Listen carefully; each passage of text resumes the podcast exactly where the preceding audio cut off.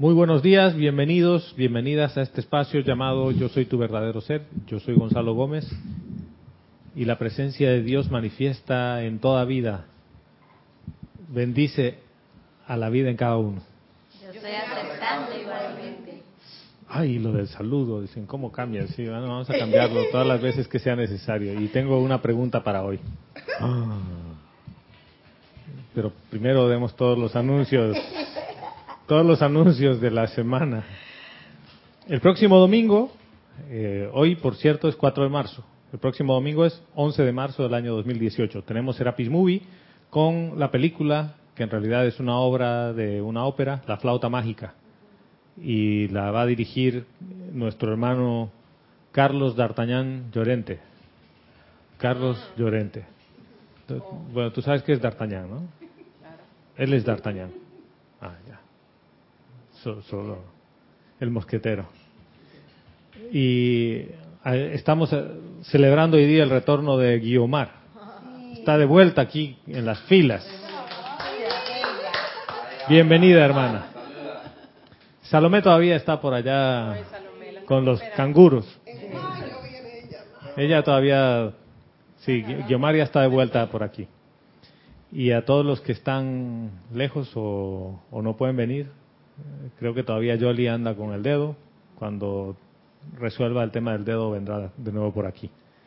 Igual, aunque no estén físicamente, siempre están en nuestros corazones. Y el, el hecho de que la memoria no es una memoria mental, siempre es una memoria de corazón. Y ahí no solo Jolly, también otros hermanos que no vienen regularmente o que no se conectan, o que si se conectan no comentan.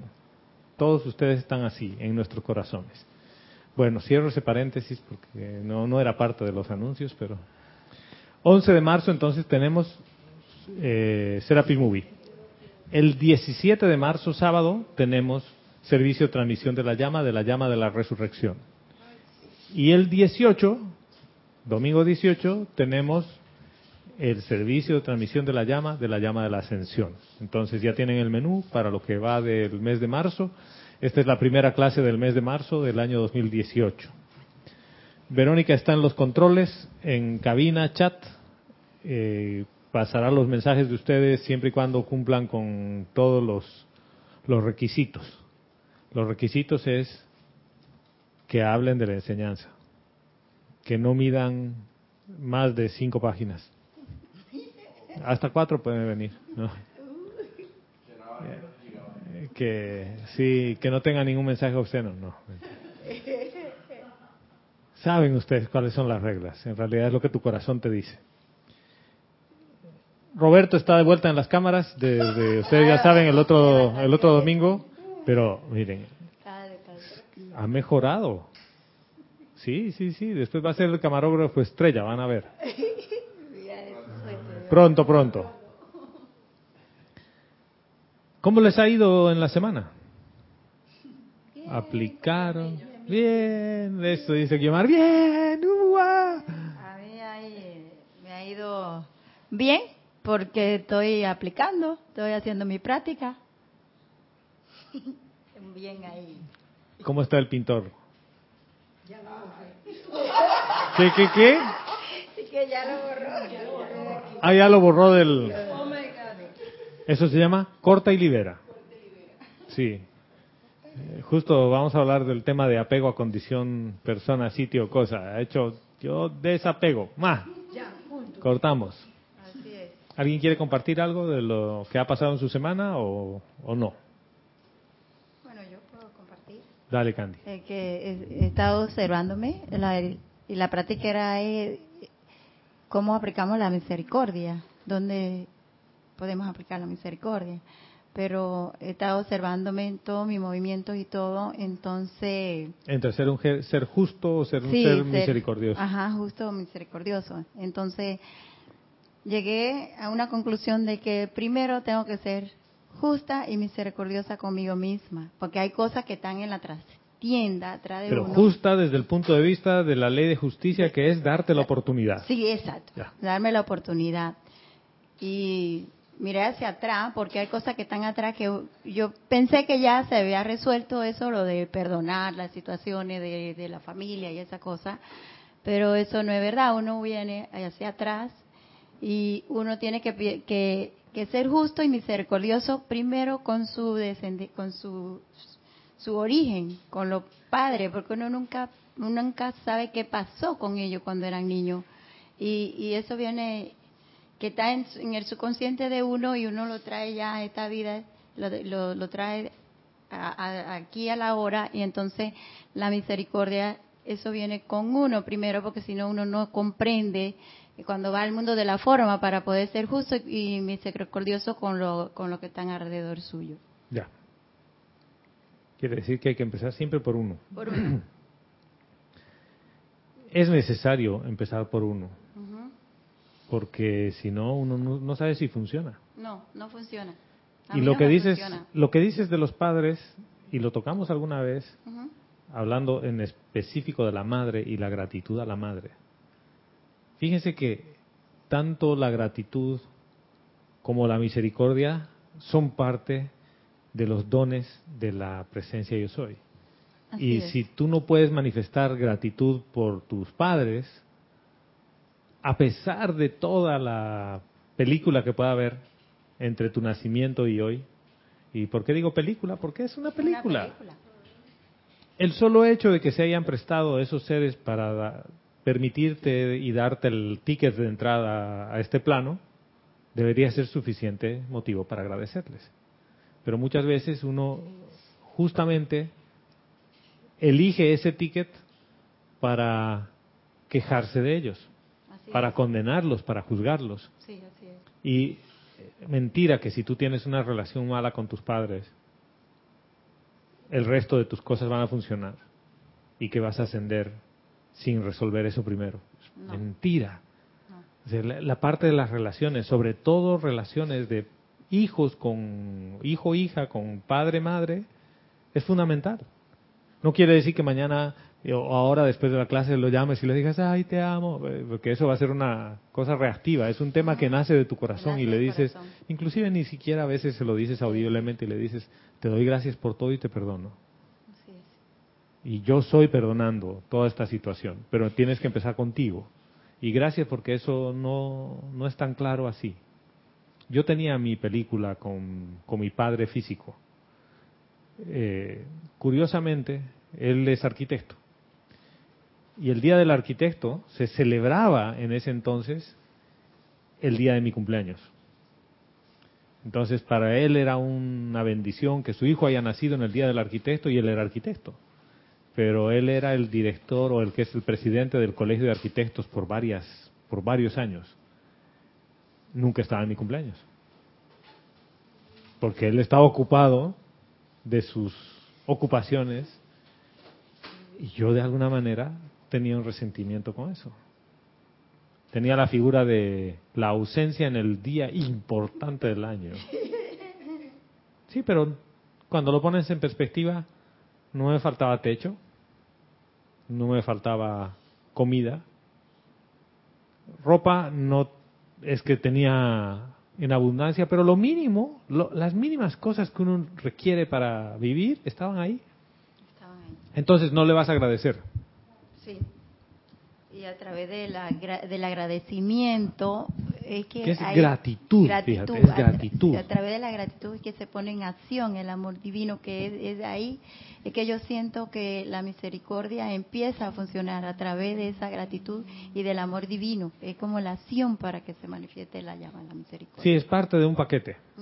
Es parte de un paquete, porque... Porque si uno no agradece, no, no, funciona, no funciona. Porque yo lo digo por mí, porque ahora yo veo a mi mamá y la veo diferente. Eso es mentira de que... No, no, yo soy un ser agradecido, pero eso de la misericordia no mucho. No, si van de la mano. Por eso fue que te dije, porque antes, por ejemplo, yo decía, ah, no, ya yo perdoné esa situación, pero eso era físico, aquí y ahora. Es mental, es mental. Dices, sí, dos más dos, cuatro, bien. Eh, asumo que he perdido dos, pues ya, listo, y continuemos. Pero en tu corazón todavía no habías hecho no. esa alquimia. Sí, y gracias Gonzalo, gracias por la, oportunidad porque eh, es totalmente diferente cuando tú sientes, ¿verdad?, la llama de la misericordia. Por eso, gracias a la práctica, porque fui hacia atrás y pude, se me dio la oportunidad de que pude ver, porque si uno no ve, yo pensé que todo estaba resuelto. Ahora, ayúdenme con esto, para ver si es que entendemos lo mismo. Candy dice, fui hacia atrás. ¿Fue hacia atrás o dónde fue? Hacia adentro. Diomar dice hacia adentro. Sí, es cierto. Porque cuando uno dice voy hacia atrás, entonces se apega a las memorias y a los recuerdos y a los resentimientos. No, tú vas hacia, adentro. Sí, gracias. Y adentro te das cuenta que la acumulación de eras, de meses, de años del pasado, todavía está ahí.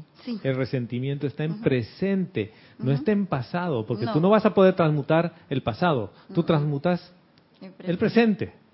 La llama transmuta el instante, pero resulta que ese resentimiento todavía no se había ido. No. Estaba aquí. Sí.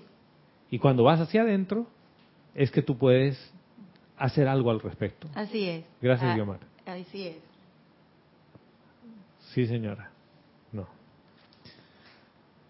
¿Alguien más? Este, María del Pilar, me encanta. No, no, no.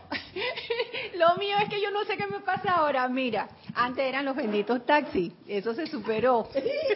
Sí, ya, ya. Pero de un tiempo acá...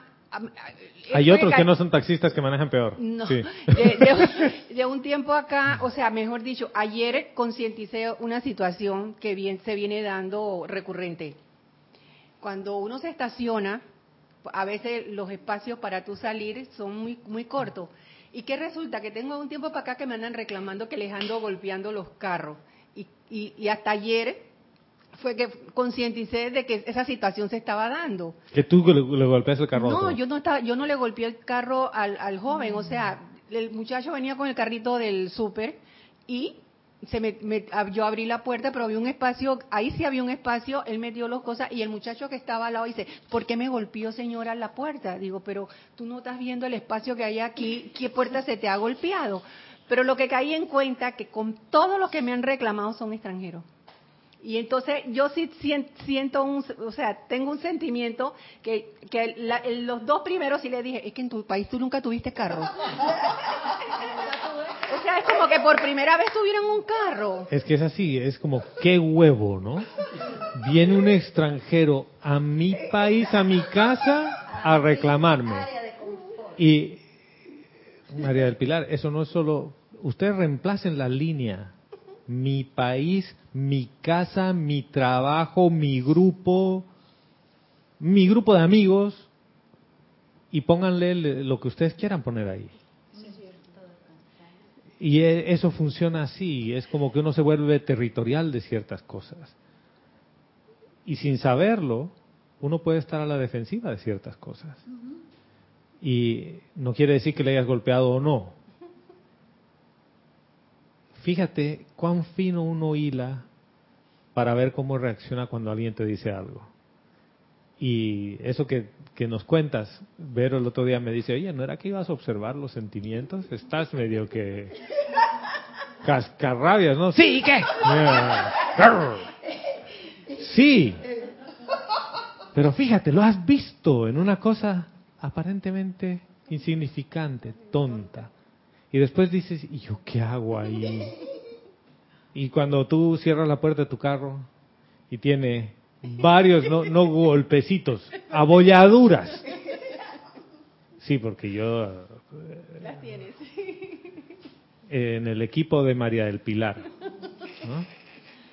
Tú sabes que hay gente que, que generalmente se compra un vehículo grande y que parece que tiene problemas de movilidad física y no se puede bajar delicadamente el carro, ¿no? Entonces abren la puerta y parece que giran así y con los pies empujan la puerta. ¡Pum! Y se bajan. Y tu carro ahí abollado y no les interesa. Pero quiere decir que yo de alguna manera, en algún momento, tengo alguna actitud así. Por eso que, que, que uno cuando la ve le molesta a uno. Porque no, Fíjate que tú del portazo has terminado identificando que en realidad es un extranjero. ¿No nos pasa eso a varios? ¿Y no te pasa eso cuando vas a otro país y te hacen sentir extranjero? Qué, qué interesante, ¿no? Y viene la gran hermandad blanca y te dice, todos somos uno. Pero Gonzalo, muy independientemente de lo espiritual, vamos, vamos a ser más físicos. Humano, O sea, humano. Se está dando una situación de que, si bien es cierto el país está abierto a cualquiera persona de nacionalidad que venga, se está dando una situación de una de, de, de parte de, de cierta eh, etnia, pues, no sé, raza, raza Grupo, no, grupo, grupo. de que, Dios mío, o sea, que quieren avasallar al, al nacional y eso no puede ser. No, no puede ser. Eso no Por ni, puede ni ser. por un lado ni por el otro. Exacto, ¿no? por muy espiritual que tú seas, perdón, y no sé qué, y, y yo incluso le dije al chico, perdón, porque de verdad que eh, el espacio que hay aquí, no te golpeamos la puerta. Y yo no sé por qué tú has reaccionado en esa forma, porque está el carrito, está en un espacio, dice, es que yo sentí un golpe, digo, bueno, yo no sé, a lo mejor tú mismo adentro, ¿ves? No sé. Pero no solamente, por eso te digo, es recurrente, hasta ayer fue que me di cuenta que es recurrente esa Sí. situación. De que de que nada más que por cualquier cosita chup, pero son extranjeros. Al nacional muy poco lo ves en eso.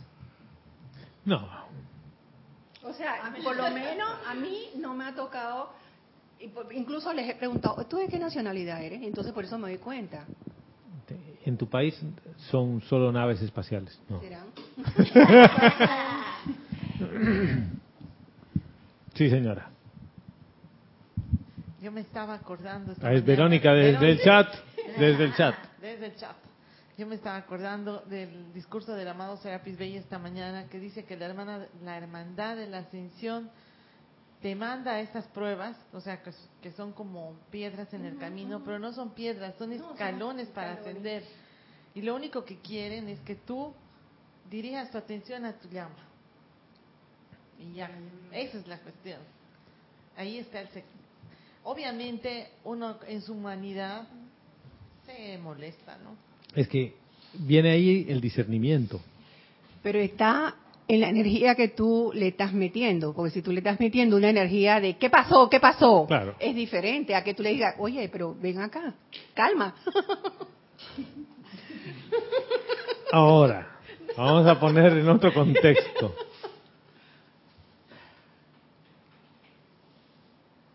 ¿Qué ocurre cuando tú has superado la escuela con todos los alumnos del- y compañeros de tu salón? Ya los conoces a todos, todos son nacionales. Y viene un extranjero.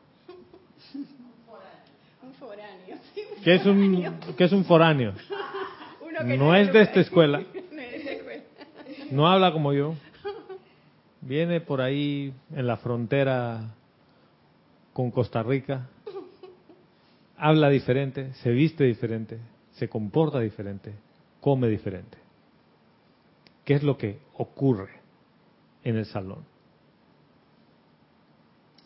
Todo el mundo eh, pone la atención donde él, porque no es lo usual. Todo el mundo se Ya. va- Yomara. No. Bueno, yo puedo hablar por mí porque lo viví aquí. Y son fenómenos de grupo. Y como fenómenos de grupo también son fenómenos de, pa- de ciudad y son fenómenos de país. Y es lógico lo del sentimiento del nacional hacia, eh, bueno, es entendible. Porque es un fenómeno de, ahí sí, sí hablo yo de proceso. O sea, una persona que viene de otro país, esa persona es responsable de aprender a integrarse. Porque un grupo tiene ya su, su, su momentum, tiene ya su... Tiene sus reglas, tiene sus que no reglas, están escritas, que tiene- son acordadas así colectivamente. tiene su, su cohesión de grupo y el, el que viene es el que tiene que adaptarse. Los demás te van a aceptar en la medida que tú este, pues hagas tú lo que tienes que hacer para ser aceptado. Pero no te van a aceptar por, porque, bueno, porque eres chévere. Porque. Volvamos al ejemplo de la escuela. ¿Por qué Y- les hago este, y lo este que, ejemplo? Lo, el sentimiento de ella tiene sentido, eh, es comprensible, pues. Si lo vemos desde un punto de vista humano. Humano. Desde un punto de vista espiritual, pues no, porque es un hermano. Ahora, yo. olvidémonos del ejemplo ese. El de la escuela ni siquiera era extranjero. Fíjate que estaba viniendo a la ciudad de Panamá alguien que viene de la frontera con Costa Rica. No es tico, es panameño. Él canta el mismo himno que tú, pero no es de aquí, de la ciudad. Viene de un pueblito chiquito por ahí y viene al colegio, al mismo salón. ¿Qué le pasa? Lo mismo. Lo mismo. No, exactamente lo, Lo mismo. mismo. Y él te va a decir, soy tan panameño como tú. Sí. Es más, yo tengo el mismo, la misma banderita, yo le voy a la marea roja, nos vamos a Rusia 2018 y toda la cosa. Pero, y, va a cantar, alcanzamos por fin la victoria. En el campo feliz de la Unión. Ay, hasta ahí llegó porque era el campo feliz de la Unión. Ok. Le pasa lo mismo. Quizás María del Pilar le pregunta, ¿y tú de qué país eres? Y te diga, de la nación libre de Chiriquí. Sarcásticamente, ¿no? ¿Qué pasa? Sí, por eso. Eh, Parece que estoy mucho tiempo por aquí, en el barrio. El otro día se me salió un ahuevado, así que en la oficina todos... ¡Guau, guau, guau, guau! Y eh, la María me dijo, te has panameñizado totalmente. Y digo, bueno, ¿y qué esperas? Digo, ¿dónde vivo? Eh, perdón. Eso está como hablando de ese de ahuevado, dice. Hablando de ahuevados, dice. Allá en el interior, allá en el interior, Un poco más cerca al micrófono. allá en el interior, la maestra estaba dando clase a unos niños de, de primer grado, segundo grado, y el chiquillo estaba de- y entonces la maestra le dice, fulanito, pero esto fue verdad, Se- ese fue en el pueblo de, de un familiar mío. Y dice, fulanito, pero a ti qué te pasa hoy? ¿No quieres hacer nada? Ay, maestra, yo no sé, pero es que estoy es con un bien ahuevado hoy. Entonces la maestra le dice, de que, ay, yo te comprendo. porque aquí cuando se usa esa palabra es porque uno está tropezado en la... Estás con la huevazón de eso, sí. Gracias, Gla- Gladys. Pasa exactamente eso, ¿ves? Entonces, no es nada más que uno está viendo que ya no estamos en la comodidad del escenario anterior. Superaste lo de los taxistas y ahora viene otra que tiene cosas más sutiles. Y como bien nos decía Vero y lo dijo hoy en el, en el ceremonial, que en realidad es el maestro ascendido Serapis Bey que nos habló a través de ella. El único propósito es para que lleves tu atención a otro lugar que no es la parte humana. Y muchas veces uno elige no hacerlo. Y te puedo hablar por mí, porque esta semana Vero me decía, ¿y, y no ibas a vigilar los sentimientos? Y le digo, sí. Exactamente, le digo. Y estoy molesto, cabreado. ¿Hay algún problema con estar molesto y cabreado? No. ¿Por qué no voy a permitirme si eso es lo que siento? Estar cabreado de vez en cuando. ¿Por qué no me voy a permitir eso? Tú dime, Gladys. O sea que es prohibido que tú te cabres por algo. Van a decir, ay, no había sido nada espiritual. No, es todo lo contrario. Si tú no permites que, que ese llegue al punto de ebullición suficiente, tú no sabes que eso está ahí. Lo estás ocultando todo el tiempo. Y el día que sale como de olla de presión, entonces te vuela parte de la tapa de los sesos y no sabes por dónde vino. Mejor es que lo identifiques y digas, sí, estoy molesto. ¿Por qué? Porque sí. Y le dije, esto viene de hace rato y no le estoy dando importancia, no estoy escuchando lo que me está diciendo el corazón y el corazón me está diciendo por ahí no es. Gonzalo, y no es importante saber qué es eso que te está cabreando, como dice, o nos está cabreando, y si se repite en el tiempo y ver qué sentimos y ver por qué se repite eso que nos está cabreando y qué está pasando que nos volvemos a cabrear por lo mismo. Exactamente. Y, y si no Lo estamos, vas a poder ver. Ajá. Y entonces cuando lo veas vas a y poder se te vuelve a presentar, y si no lo resuelves, se te vuelve a presentar. Lo mismo. Porque tú no quieres resolverlo.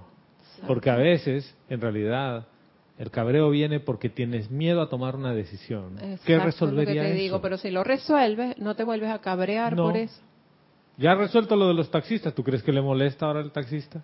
Es más, María del Pilar le da el paso al taxista. Ahora es ella la que molesta. No, en serio.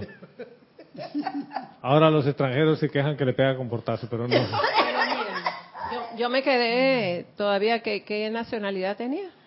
La tuya. ya me imaginé, me lo imaginé, porque en verdad tienes razón, se han venido muchos venezolanos eh, a cometer eh, actos indebidos como ese, pues. Pero vienen con una Pero, pero hay hay un grupo grande que no, pues. Son todos. Es que, es que hay de todo en esta Villa del Señor. Yo lo comprendo, porque hay Y ese es Sí. el aprendizaje de ellos. Ayer estábamos con y hay unos un amigos, aprendizaje también para acá. estábamos con unos amigos venezolanos que invitaron a otro amigo venezolano que lo conocimos en la casa de uno de ellos. Y estábamos hablando de la edad, ¿no? Y el nuevo venezolano dice, ay, oye, ustedes me llevan de siete años para adelante, yo no debería andar con ustedes. Y le digo, yo cuando llegue a tu edad no quiero ser así. Mira, me jodiste, me dice. "Neta, hermano, le digo. Le hubieras dicho Yo estoy mayor que tú, ¿no? Te llevo más de siete años, pero no me estoy quejando de estar viejo. y después de eso dijo, sí, pero son códigos de comunicación. Y a veces, y estoy de acuerdo con lo que dice Guiomar, uno no hace el, el cambio consciente para ajustarse al lugar donde está. Uno espera que el lugar donde está se ajuste a uno y no se va a ajustar. ¿Tú, tú sabes lo que es cambiar el colectivo panameño solo porque vino un extranjero, no va a cambiar. Y ojo, si hay algo que a mí siempre me ha admirado es la capacidad del pueblo panameño de no mandar a la mierda, perdónenme por esa expresión, a más de un extranjero, en colectivo. Porque aquí no solo hay venezolanos, hay colombianos, venezolanos, españoles, dominicanos, cubanos, eh, hindúes, árabes, pero así, al por mayor. No, pero los judíos son panameños judíos, digamos, pero hay uruguayo judío y chinos. Este es un país que abre sus puertas a todo el mundo. Solamente aquí tenemos boliviano, dominicano, venezolano y chiricano. Ella no es chiricana. No, él está hablando por él. Y chiricano, dice. No, yo no soy chiricana. Yo sí. Él habla por mí. Gonzalo, es tan importante cuando uno vive la experiencia. Por ejemplo, yo aquí por varios años hice amistad con una chilena y tenía hasta el mismo nombre mío, tiene el mismo nombre que mío. Y ella andaba para arriba y para abajo conmigo. Y a mí no me molestaba que ella todo y que, porque en mi país se hace esto así. Entonces cuando íbamos por ahí que, ay, ¿tú crees que en mi país la gente tiende ese poco de ropa así en, en los balcones, en los barrios populares, ¿no? Que no tienen el patio y eso. Y yo la llevé a ella y dijo, yo te voy a enseñar Panamá lo bueno, lo malo y lo feo. Vamos ahí hasta los barrios bajos y pasamos por unos barrios que yo nunca había pasado y después no sabía cómo salir. y entonces, pero yo la comprendía a ella y hasta la fecha. Ella dice, somos hermanas, pues. Y ella se fue para Chile y ella me escribe y todo, y su, y su esposo y sus hijas, y venía a mi casa y todo. Ok. Pero yo también comprendí mucho su situación y me decía, mi país, mi país. Y yo, esto no me molestaba. Pero yo había venido también de un país donde yo era extranjera por año y medio. Y entonces, y ahí no hablaban mi idioma, ni nada. Y yo tenía que andar con un diccionario chiquito español, no sé qué, y escribía un papelito y el idioma universal del dedo. Esto, esto, así le enseñaba. Entonces, a lo que yo me refiero es que yo me adapté allá.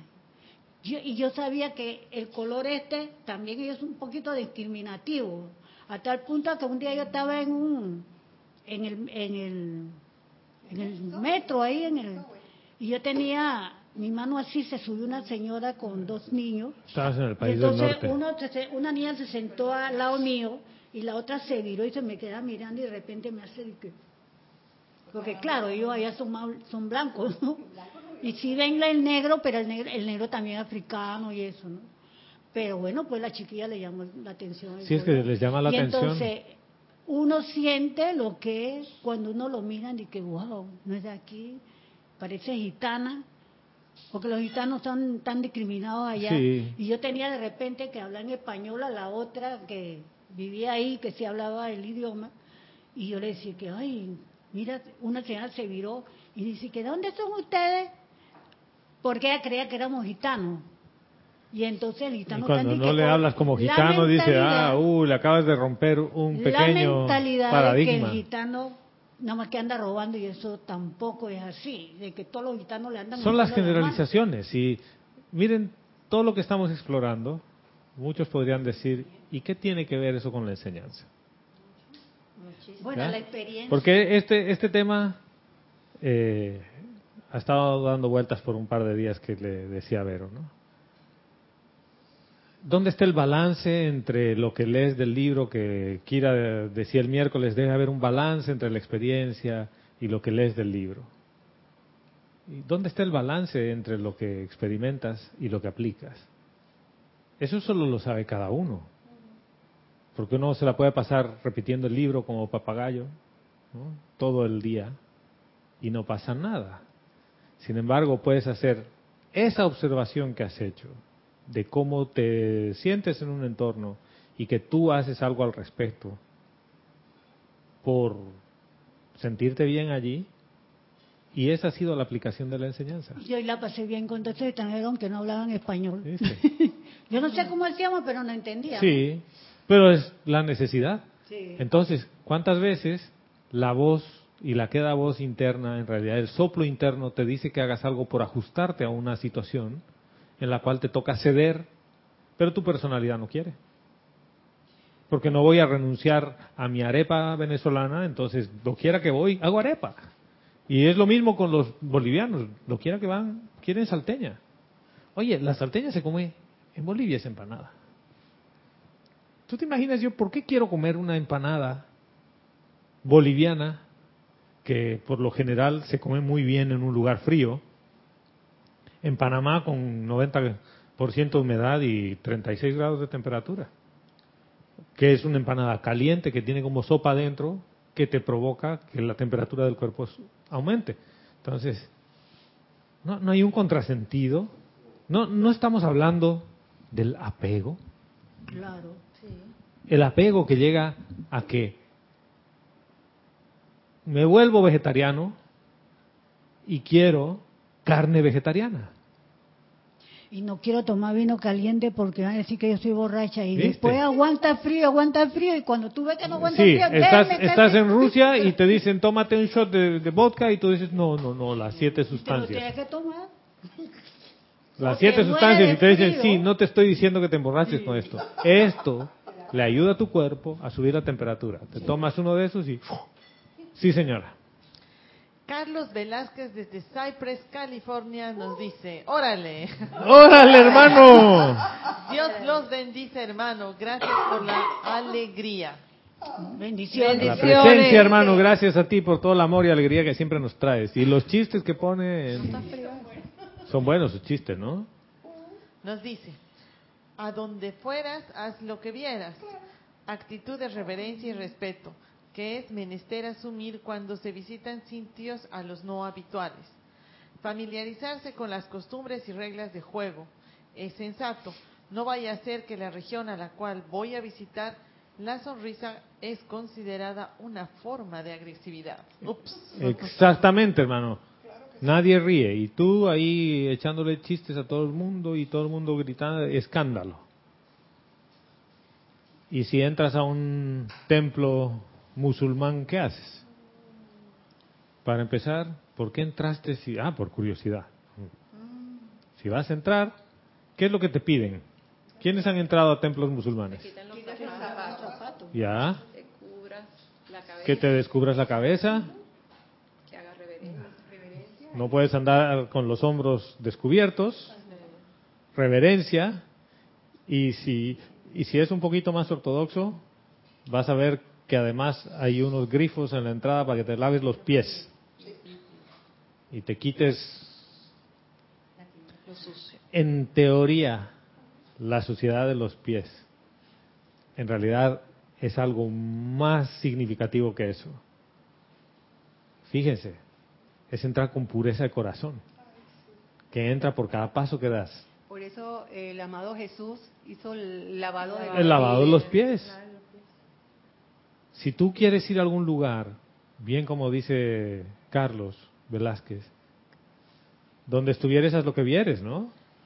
Eh, ahí es donde viene el punto de quiebre de los principios de uno y dice, no, yo no voy a entrar aquí, yo no amo a ningún otro Dios. Y tú, ¿para qué entras? ¿Para qué vas? Quédate en la comodidad de tu hogar y no salgas más. Pero si tú quieres salir y en la aventura, la aventura está justamente en esa flexibilidad porque la manifestación de la presencia yo soy está en todas partes. Solo que tú te has apegado a una parte de ella. Y miren, les voy a leer un pedacito de lo que dice el maestro ascendido Saint Germain. Dice, el desapego a personas, lugares, condiciones o cosas. Viendo la agonía de quienes han atravesado el velo llamado muerte, así como la aflicción de los todavía encarnados que son prisioneros de los deseos humanos, ofrezco el uso de mi fuego violeta de transmutación y misericordia para purificar los cuerpos emocionales de las personas. En un párrafo nos está diciendo que el apego es emocional. Es como me siento. Y mi apego es tan grande a comer comida carnívora que a base, de vegetales reproduzco los sabores que tenía antes en la carne. Entonces, la pregunta del millón, ¿hice algún cambio? No, físico, nada más. No, mi conciencia no ha cambiado, porque estoy buscando no reemplazar el deseo. Claro, sabor en este caso. Por lo tanto, sigo apegado a algo ahí. ¿Cuál sería la transición natural?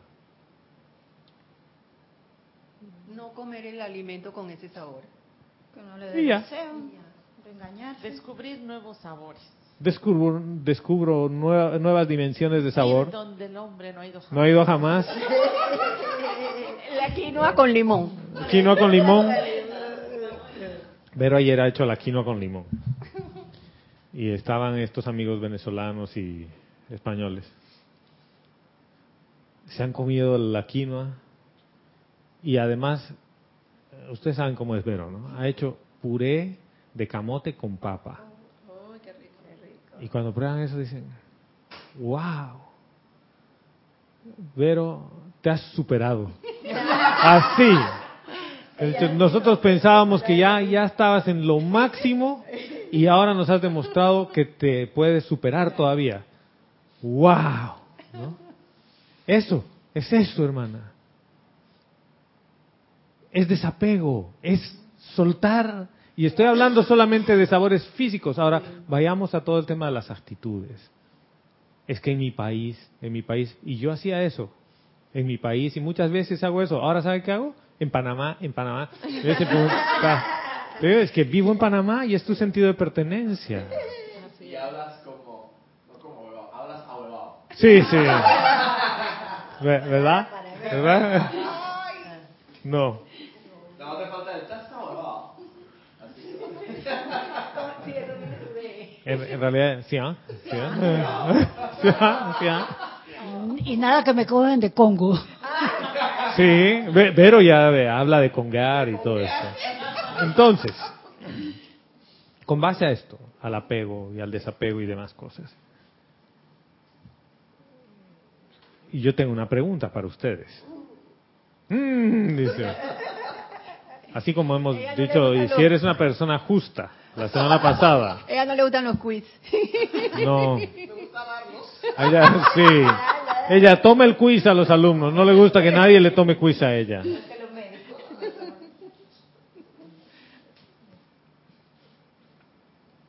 ¿Por qué hablamos de que hay verdad y hay algo que no es verdad?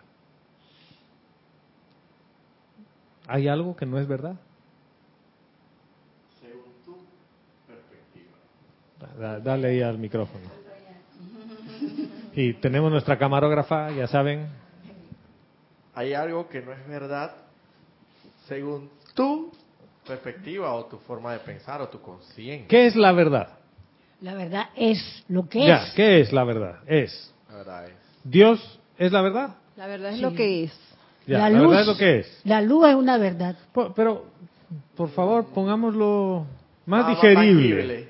Más digerible, porque la verdad no es lo que tú quieres que sea, porque la verdad es. ¿De acuerdo? ¿Ya? No es lo que te conviene y Jorge nos los ha repetido una y otra vez. Pero pongámoslo en una cosa más sencilla. La voluntad de Dios es la verdad, porque es el bien. Dios es la verdad. Dios es la verdad. La presencia de Dios, yo soy, es la verdad. Es Sí. la verdad. ¿Sí? Y Dios está en todas partes. Sí, Entonces, ¿cómo puede haber algo que no sea verdad? todo es verdad. Todo es verdad. Es que la, la- Todo de verdad. Sí, yo digo que, que todo es verdad porque la susodicha apariencia es el amor divino para que tú veas la oportunidad en acción. Todo es verdad. que eh, la Me verdad acaba de decir tres patines. ¿Estás listo? Y para todos aquellos que ustedes no saben quién era Tres Patines, entre Mario Moreno, Cantinflas y Tres Patines hay muy poca diferencia. Pero voy a volver ahí. Parece un juego de palabras, pero quiero que vean una consideración que hay al respecto. Sigue No, lo que te iba a decir que la verdad, como lo vemos los humanos, es tus creencias y, y es el apego también, porque estás apegado a, a lo, a lo que tú crees, a lo que tú viviste, pero esa no es la verdad. O sea, que los seres humanos... Me estás no- diciendo que todo lo que he ido experimentando no es verdad. Lo que hemos, lo que decimos como verdad, lo que nosotros decimos, eso es verdad. Ya. No es verdad, porque es tu verdad.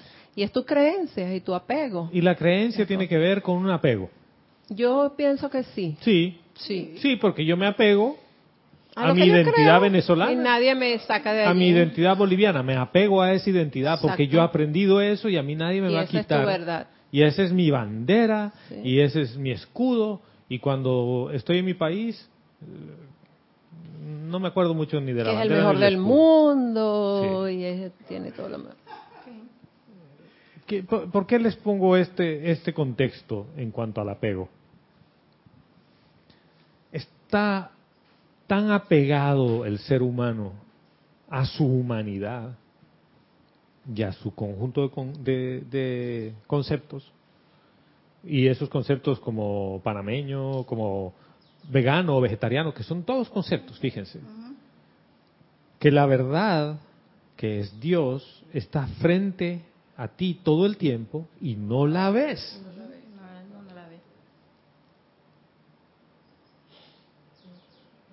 Por eso es que les decía, si Dios está en todas partes y Dios es la verdad, ¿por qué creo en la mentira? La verdad es que todos los hijos de Dios tienen una llama triple, un Cristo interno, una presencia yo soy. Esa es la verdad. Caso cerrado. eh. Pero, pero. Elizabeth Alcaíno, desde Nueva York, nos dice, Dios los bendice a todos hermanos queridos. Te bendice, hermana. Dice, sabes, Gonzalo, que muchas veces por el apego a países y costumbres uno no ve las maravillas de otros lugares. Y continúa diciendo, a raíz de lo hablado anteriormente, todo es verdad. Y pregunta, ¿será que el que él apagó, que el apego es ilusión? Exacto. Gracias, Elizabeth. Gracias, hermana. El apego es parte de la ilusión. No, pero me puedo cambiar para acá. No, por favor. Aquí hacemos nuestro paréntesis. No. ¿Ahí estás bien? Sí. Ya. Sí, pues si no me sienta ya. Pare de sufrir. Todo lo que uno tiene que decir es sí, claro. ¿Ves? Ese es es la un verdad. eslogan. Pare de sufrir. Estoy congelándome con el aire, sí. ¿Le puede bajar? Sí, se le puede bajar. ¿Cuál es la verdad? Tengo frío. Sí. Y entonces, ¿cuál es la verdad? Se busca, se busca un balance para todo. Le digo al instructor. Y ya. Pero, pero ¿por qué uno no lo hace? Por pena, La, la pena que tiene por detrás. Miedo. miedo. Miedo. Miedo a incomodar a los demás. Miedo a incomodar a los demás. Miedo a... Bueno, a- ¿Saben que este amigo venezolano que tenemos es de eso que te dice todo bien sin anestesia, ¿no? Y si quiere más, te dice quiero más. Y dice, Vero, ¿me invitas más? Dame más, ¿no? Y le dice, dame uno grande, ¿no? No me des uno así como mortadela, dame uno bien. Y algunas veces, ay, le dicen, y dice, no, no, a mí me han enseñado que pena da robar. Y yo no estoy robando, dice. Entonces, Pena de robar libre, ¿no? Pide. Eso es así. Pero ahí hay confianza, esa libertad le- eh, dada por la confianza, ¿no? Porque a lo mejor en otro, en otro, No, no, no, no, no. en otro momento, Yo del día, del día uno que lo he conocido, él es así. pero quizás en otro lugar no lo sea. Y, y a mu- no, en todos lados es así. Y, yo- Ok, ok, y la gente, la gente dice, oye, como que este tipo es un poco torpe, ¿no? Porque no se ajusta al lugar donde está. Y desde el día uno que a veces te hace como que un poco de cortocircuito, tú ves que lo que te está diciendo viene de su corazón. Es auténtico. Es auténtico, pero no está incomodando a la gente, ¿me entiendes? Es como Él un es niño. así. Es como los niños que ellos dicen la verdad. Espontáneo, Sí, así como un espontáneo. niño. Por Sí, favor, esto- señora camarógrafa. Eso que dice María del Pilar, no estoy de acuerdo. Eso de que, de que, ¿por qué fue, qué fue lo que dijiste?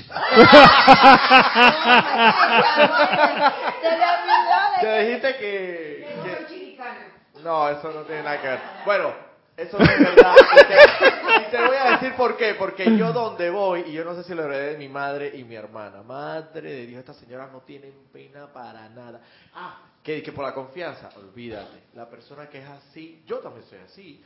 A mí cuando yo voy a, a- un, a, un restaurante y de repente me tiene que servir la comida, yo le digo, yo, yo le digo, hey, pero mira, el pedacito que está acá, ¿no te parece que es más grande? Por favor, no te lo puedes servir, a mí no me interesa, o sea, y no tengo, en mi vida he visto a esa persona y no tengo una confianza, sino que, pues yo soy así, pues yo siento que estoy Sí, pagando. sí, sí, pero digamos que, Espérate. espérate, ahí, ahí hay un, un punto del, del delgado camino del medio. Y eso es lo que nos decía Carlos Velázquez de alguna manera al principio. Donde estuvieres, haz lo que vieres. Obviamente, hay lugares donde los códigos de comportamiento y de conducta podrían percibir a alguien así como alguien no deseado o agresivo y no, no entras más. Si tú estás moviéndole el mundo de emociones al- a tu hermano y estás empezando a crear discordia alrededor por eso, te No, acabas de sí. meter en un terreno difícil, Ahí ¿no? sí es difícil, pero, pero acá no, porque yo siento, yo estoy pagando un precio, un dinero por algo que acá Sí, pero este señor no estaba pagando nada. No, eso es, la- eso es lo que iba a decir, esa es la diferencia. Esta es una invitación que le están haciendo en, un, lo- en una familia y el otro es tú que estás pagando. Ahí tú tienes que exigir. Así Bueno, que son dos ahí- cosas. y- no, no, y no te creas que mi hermana y mi mamá también son así mismo, aunque no estuvieran pagando nada. Y oye, pero así mismo como el señor ese. Pero han sido educados así, pues. Yo no, No. sé dónde salió eso. Así como decía Elizabeth. ¿Sí? Carlos Velázquez desde Cypress nos dice, si me hubiese apegado y aferrado a pedir el sabor popular del helado de vainilla o chocolate, me hubiera perdido disfrutar el sabor del helado de azúcar de caña que me ofrecieron en la bella llamada Panamá. ¿Viste? Entonces no quiero otros sabores. A mí dame todo lo que yo conozco. Yo conozco solo una dimensión de Dios y no quiero ver ninguna otra. Si se los planteo así, dirían, no, yo quiero ver la plenitud de Dios, ¿o no? Pero la plenitud de Dios. Está, hoy, hoy está de ciperista. Sí. Sí, sí, sí, sí. Sí, pero. pero- Eh, pero la plenitud de Dios no es que no es que vayas a, a tener una aprensión, ni un temor, ni nada.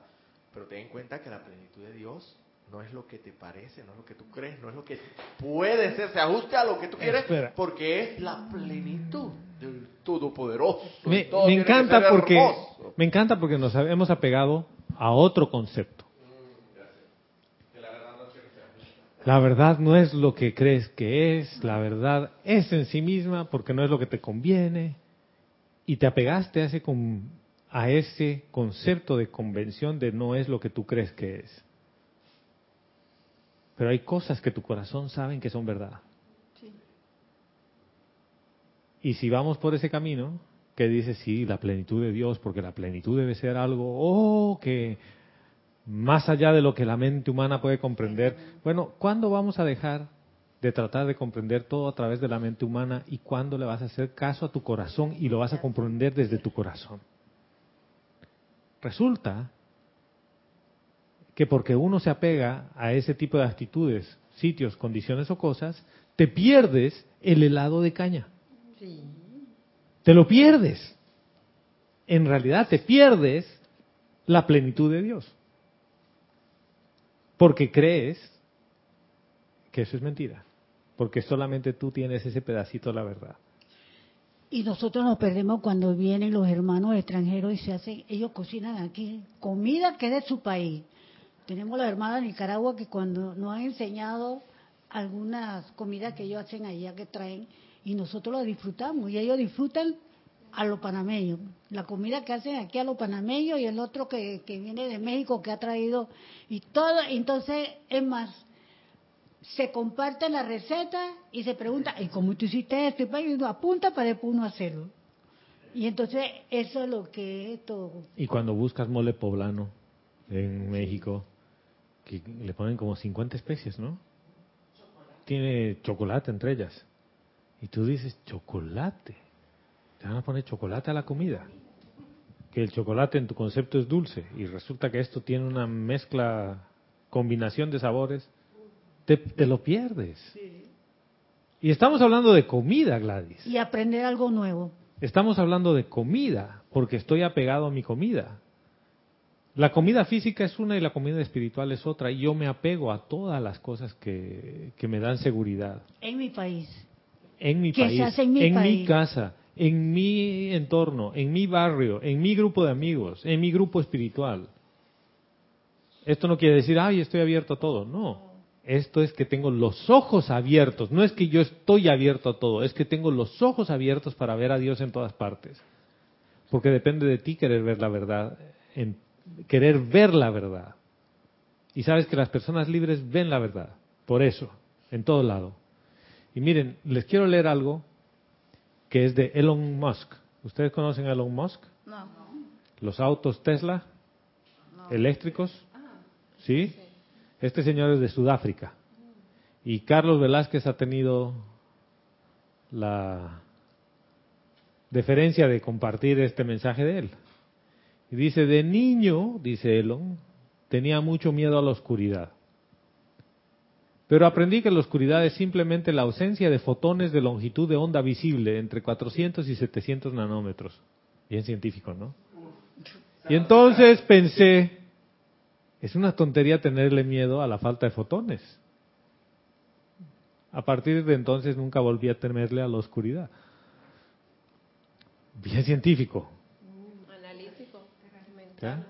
Él dice, quiere decir que la energía que vibra entre esta frecuencia y esta frecuencia no está, porque o está vibrando más lento o está vibrando más rápido, pero no la puedo ver.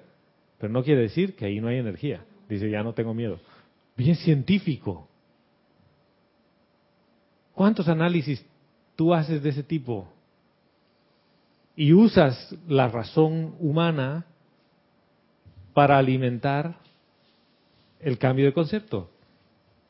No. A mí me tienen que demostrar. ¿Y saben qué?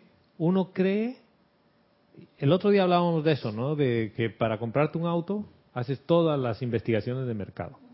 Para comprarte una cartera tiene que ser de marca reconocida y Michael Kors o no, mejor Louis Vuitton, ¿no? Louis Vuitton o alguna cosa así. Y los zapatos, si son así estileto, tiene que ser Jimmy Choo, ¿no? Y todo ese tipo de cosas. Y si, y si son zapatillas, las tres rayas Adidas. No, y tienes que hacer el estudio de mercado porque dice que tiene Ultra Boost, que es mejor para correr y no todo. ¿Sí? Y las joyas Tiffany's. Y no compro otra cosa sin haber hecho antes mi... Claro, si es Apple no tengo que hacer mucho estudio, pero... ¿No? Sí, sí es Apple. Pero cuando ves por internet en Facebook y dice receta mágica para bajar de peso, para perder 10 kilos en, en un mes, y dice tómese piña con aloe vera y no sé qué, y te haces el jugo. O alguien te dice, esto es bueno para la salud, tómatelo y te lo tomas. ¿Nunca lo han hecho? Sí, lo he hecho. Y no lo cuestionas. Y no lo cuestionas. Pero qué tontos son, qué agüe. El, lejos del micrófono dice, pero qué tontos somos, yo no puedo decir eso. Igual se te, se te escucha. Ahora, ahora vamos a, hacer un análisis de ese tema, sí. Flor Narciso de Mayagüez, Puerto Rico nos dice. Oye, Flor, bienvenida hermana, Dios te bendice. Qué alegría escucharte. Dios te bendice. Dios te bendice Gonzalo y a todos. Bendiciones. Nos dice Gonzalo, el tema que se está tratando en la clase me hace reflexionar acerca de mi situación laboral actual, ya que pertenezco a un departamento en el cual hay argentinos, colombianos, chilenos, polacos, rusos, nicaragüenses, estadounidenses, alemanes, mexicanos, japoneses, chinos y muy pocos puertorriqueños. Aún no llego a una conclusión acerca de esta situación. Mira esa diversidad, hermana. No llega a una conclusión sobre esa situación. Aún no llego a una conclusión acerca de esta situación. No hay locales. No hay puertorriqueños. Ella está en Puerto Rico. Todos los que trabajan son extranjeros. Y ella es venezolana. Qué, qué, situación tan tan interesante para, para las vivencias y para vivir y para, para integrarse y para comprender el mundo. A mí me parece una oportunidad muy grande. ¿Cuántas veces uno puede ver toda esa diversidad de programaciones y de conceptos? A lo mejor una sola vez en la vida. ¿Y cuántas veces tú puedes ver la reverencia que tienen de alguna manera desarrollada unos más que otros. Este es un lugar que puede ser difícil porque no hay un código establecido de, de interacción. Sin embargo, que si estás dispuesto a ver la verdad, todo lo que tienes que estar es dispuesto a ver la verdad en el otro. ¿Y qué es ver la verdad en el otro? Es ver a Dios. Y no, no, no el tema del ejercicio de yo voy a, hago todo el ejercicio consciente de ver la llama en Gladys. No, no, no. No es eso. Pero mira, Gonzalo, que cuando uno está así, en un lugar como está ella, y convive con nicaragüense, me tocó nicaragüense, peruano, había chileno, esto, un Indostán, que yo, él no hablaba el español. De Bangladesh. Hablaba inglés y yo no hablaba el inglés. Y el idioma de, su, de ese país y tenían que traducir. Y la verdad es que cuando uno está hacia afuera y uno ve un nica, un venezolano, un peruano, uno no lo ve como peruano ni nica ni nada. Tú le ves como, hermano, tú hablas español, tú eres latino, bendito sea el Señor que me encontró. Gracias, Padre, porque que tú hablan abrazas mucho al nica, tú hablas al peruano, al boliviano, porque también eh, me relacioné con bolivianos, y tú lo amas. Yo creo que todo eso me sirvió a mí cuando me encontré con mi tocaya acá, que me decía mi país, mi país, y eso a mí no me molestaba. Porque yo había aprendido allá otra experiencia.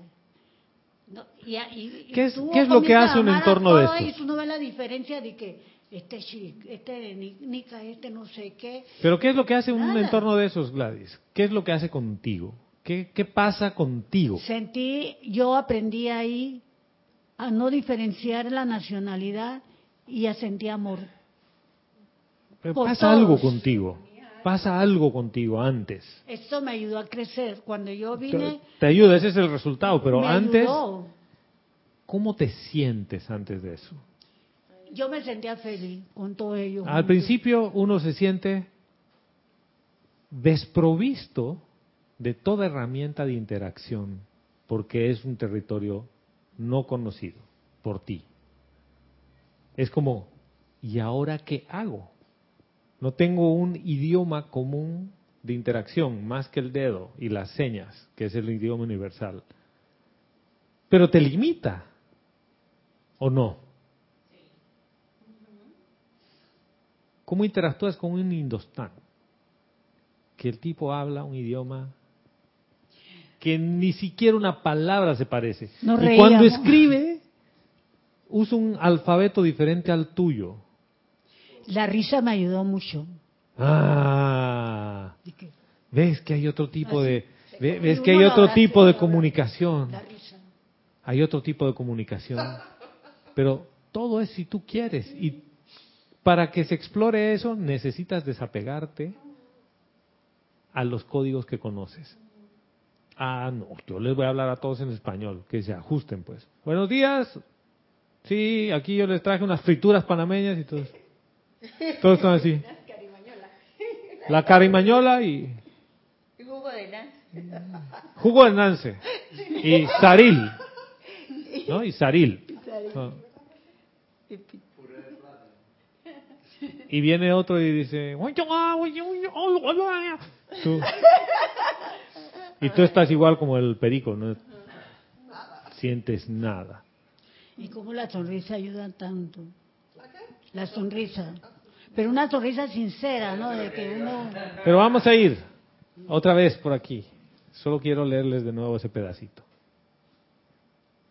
Viendo la agonía de quienes han atravesado el velo llamado muerte, así como la aflicción de los que todavía encarnados que son prisioneros de sus deseos humanos, ofrezco el uso de mi fuego violeta transmutación y misericordia para purificar los cuerpos emocionales de las personas. El maestro ascendido San Germain nos está haciendo un llamado bien claro. Dice, cada vez que tú sientas que tu entorno, que todo esto te está llevando por ser presa de tus deseos. ¿Qué es presa de tus deseos? Yo quisiera estar en Venezuela. Y no en una Venezuela cualquiera. Yo quiero volver a esa Venezuela próspera de los años 70, donde era Suiza, en Sudamérica. ¿No es un apego a un deseo humano? Ah, sí, porque yo quiero hacer de la vista gorda que habían pobres, que la pasaban mal, porque yo quiero mi Venezuela de esa época. Y pongámosle no solo mi Venezuela, yo quiero mi Bolivia de esa época. Hay gente que dice en Panamá, yo quiero mi época de Panamá con los gringos. Yo le digo con los gringos y me dice, sí, todo funcionaba mejor aquí.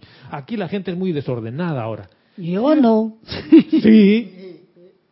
Pero hay gente que sí lo cree así. Sí, hay gente que sí, porque nosotros tenemos un apartheid aquí. Lo que pasa Total. es que la gente Entonces- joven, la gente joven no vivió esa época como lo que hemos vivimos esa época antes. Ahora, su opinión ahora es diferente, porque no experimentaron eso, no vivieron eso. Pero muchos se quedaron apegados o afectados por eso. Y estás apegado a lo que era o al resentimiento que te nació de eso. Todo lo que te está diciendo es, hay un deseo humano por detrás, Es que el que resentimiento... tú lo puedes transmutar. Que el resentimiento que quién sabe si les pasa acá eh, a los demás países, ¿no? Que han pasado por situaciones iguales a las de nosotros, de que sencillamente el que tenía el poder cuando estaban los norteamericanos y cierta cierta comodidad era la minoría y ellos eso no lo querían perder. ¿Ha cambiado ¿no? algo? ¿Cómo no? Panamá ha cambiado porque hay más, hay más educación, Bien. etcétera, etcétera. Yo voy a cambiarte la pregunta. Ha cambiado el que ejerce el poder. Porque, y Ya, también, ya no hay zona del canal. No, Ya no hay zona gracias del canal. padre. Pero ahora hay empresas las que determinan qué se puede y qué no se puede hacer. Pero lo, la, la diferencia también hay es que por lo menos tenemos más libertad de movilización. Sí, Porque antes, en mi época, cuando yo era niña, cuando venían los soldados... no los- podías. No, es que esos, eh, lo- los barcos los llegaban y se regaban por Panamá, por toda la ciudad, incluso por lo que era Santana, eh, Plaza 5 de Mayo y todo, y había que tener cuidado. Porque si ellos le querían tocar a una mujer, la tocaban, y por eso que usted ve la historia de que a veces los hombres se agarraban a puño con los soldados. Ven el, Aunque el no sentimiento conocieran que a la viene en mujer eso. que, le ta- que estaban Sí. correteando. Ahora, yo quiero que vean. Vamos, vamos a quitar todo lo que Gladys ha dicho. Mejor ¿ya? cambiamos el tema. porque- No, no, espérate. Vamos a quitar, vamos a quitar todo lo que Gladys ha dicho. Porque si hablamos de esa época que hemos vivido... Es que eso necesito, ¿ves? Eso es lo que necesito, Gladys. Que tú lo veas. Que eso Bueno, sigue después, allí. después de la invasión yo creo que poco Sigue a poco yo lo fui esto transmutando y perdonando esa época. No está. Ese es el punto. A eso voy. ¿Ya? Ojo, no quiero decir que tú eres la única que lo tiene. Aquí todos en mayor o menor medida tenemos nuestra acumulación de resentimientos con algo. Y que esa es la parte de apego. Uno piensa que uno se apega al chocolate porque es rico. Sí, te apegas a la Coca-Cola, al azúcar, sí, la adicción, todo muy bonito. Pero mira, tú puedes cambiar tu dieta bien rapidito. Y eso se cambia rapidito. Podemos dejar el azúcar, el chocolate, la Coca-Cola, vegano 100% y dejo las siete sustancias.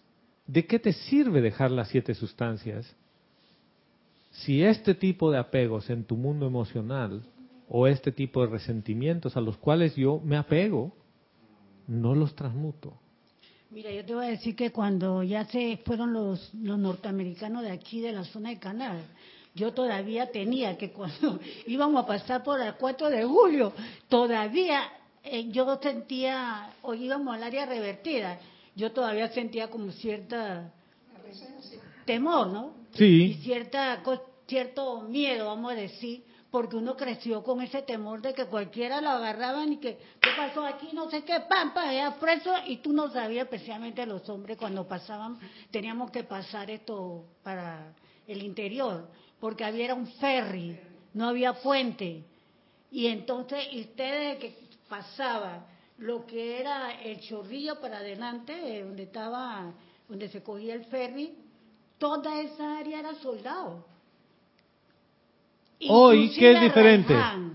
Te mueves libremente. Claro, y la libertad de- eh, física eh, es tremenda porque usted Hay puede decir gente lo que que justamente se mueve por eso, por la libertad. ¿Y sabes qué es lo único que te da la libertad? Es poder ver la verdad. La verdad es lo único que te hace libre. Pero depende de ti y depende de, de cada uno el elegir verla. Que ese es el punto importante. Y la verdad empieza en el anclaje de la llama en tu corazón. Y cuando tú decides ir allí, tus ojos para afuera son diferentes. Ya no ves un ocupante, ya ves un empleado del poder que está en un rol de soldado y que le instruyen reprimir a la gente. Y eso no, no es solamente eh, aquí. Siria, ¿qué me dices de Siria? ¿No es- visto lo que acaba de pasar en Siria? Y es más, eh, le voy a decir ¿Tú crees que algo parecido ha pasado aquí? ¿Sabe lo que, sabe lo que Yo pasa? no creo que eso ha pasado en ninguna parte del mundo, fíjense. Y no quiero poner a, a competir con nadie. Lo que está pasando en Siria, eso a la humanidad, colectivamente, le debería doler en el- lo más profundo del corazón. Pero como no está cerca de tu barrio, y, Bueno. y cada uno va a decir, no, es que sabes que tú no conoces a Maduro, tú no conoces a Evo, tú no conoces a Varela. No, no, no, esto es otra dimensión. ¿ya? ¿Y por qué los llevo para allí? Porque es muy fácil, Gladys, apegarse a ese tipo de sentimiento y de resentimiento. Y de lo que se trata esto es que tú puedas ver que ese resentimiento o que ese deseo humano de justicia está en ti y te has apegado a ese sentimiento. Y estás pidiendo justicia, justicia, pero tú no quieres ser libre. Fíjese, yo pido justicia, pero no quiero ser libre. Y esa es la parte totalmente contradictoria. Y yo sé que me pueden llover cuchillos y piedras después de esto. Sí. Tú gritas por justicia porque tú quieres la justicia humana. ¿Cuál es la justicia humana? Yo me he tenido que ir de donde vivía. ¿Sí? A mí me han tratado mal. Y esos se han ido y no los quiero de vuelta aquí porque si vuelven, yo quiero que ellos experimenten lo que yo he experimentado. ¿Qué se llama eso? Venganza. Venganza.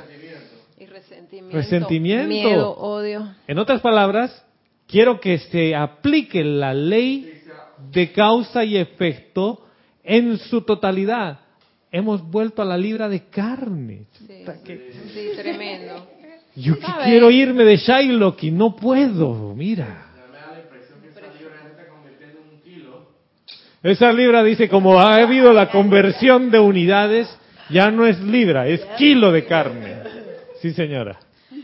Verónica Olivo desde Bahía Blanca, Argentina, nos dice bendiciones, hermanos. Bendiciones. Dios te bendice, Verónica, bienvenida, hermana. Ya tienes ventaja en el chat solo por ser Verónica. Sí, claro. El ego es una ilusión. Uno lo puede ver dependiendo de dónde tengas tu atención. Si está en el Cristo, no hay ilusión.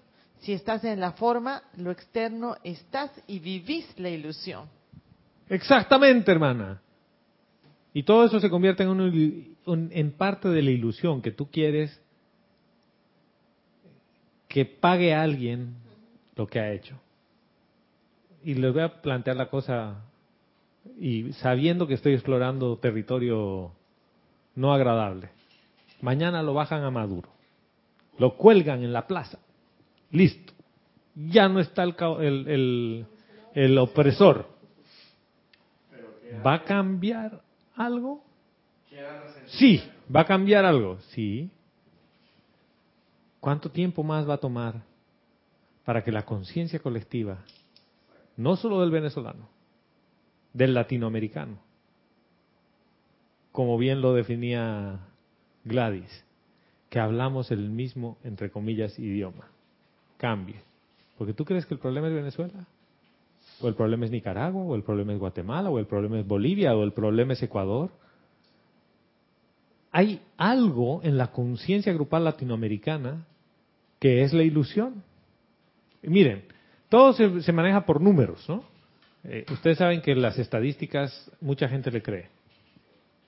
Hay una parte de las estadísticas que el otro día que un colega chileno, por cierto, nos presentaba un estudio sobre la violencia en el ser humano y no se explican los niveles de violencia en los latinoamericanos y en especial en Centroamérica.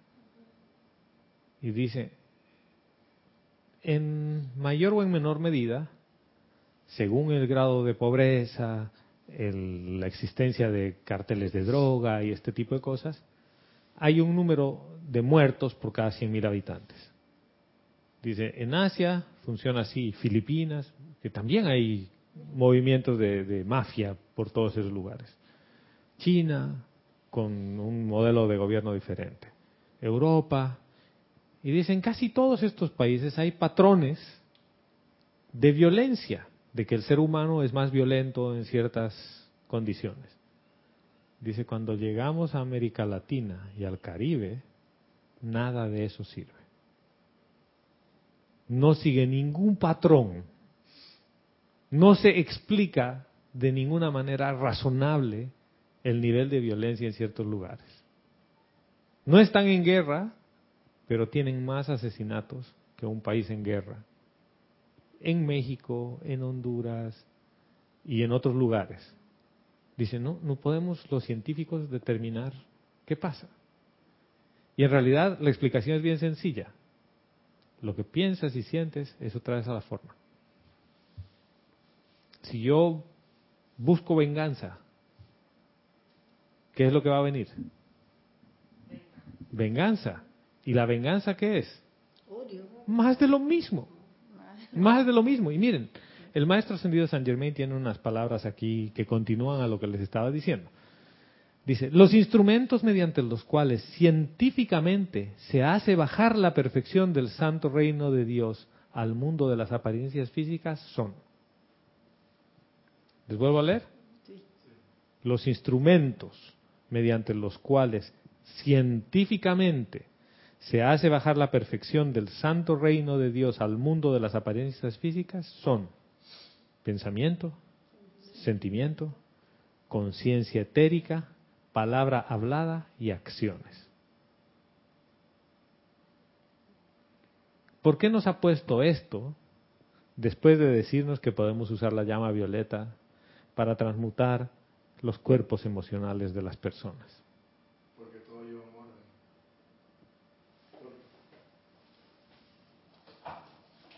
Porque como todo proceso científico, todo lleva un orden. Primero corresponde detectar el sentimiento, el resentimiento que tienes en ti y en tu emocional y transmutarlo. Para entonces después pensar correctamente, sentir, actuar y accionar correctamente. Digo yo. Ya. ¿Por qué el sentimiento? ¿Por qué solo habla del mundo emocional primero y después nos da las- los instrumentos? Dices, lleva un orden. Sí, lleva un orden. Primero limpias y después puedes emplear. ¿Pero por qué? ¿Por qué? El mundo emocional es el creador. El, El de mundo todo. emocional es, el, que creador. crea. Porque es pensamiento y sentimiento, eso traes a la forma, esa es la ley eterna de la vida. Pero ¿qué tiene el mundo emocional? El mundo emocional tiene la mayor energía, el 80% de la energía Ya. que viene de Dios. Entonces, ergo, Estamos usando Es mal la la, energía de, Dios. Es todo. ergo, por lo tanto, La energía creadora. Estamos ahí, ahí la está. energía No, no, creadora la estamos al estamos borde, al borde, al bordecito. Por lo tanto, si es el 80% de la gasolina, la energía creadora, por lo tanto, si la energía, el 80% de la energía está sucia, ¿qué pasa con lo que traigo a la forma? Sucio. Está sucio. El 80%, el 75%, lo, lo que ustedes quieran ponerle como número, es la energía de la planta eléctrica para iluminar.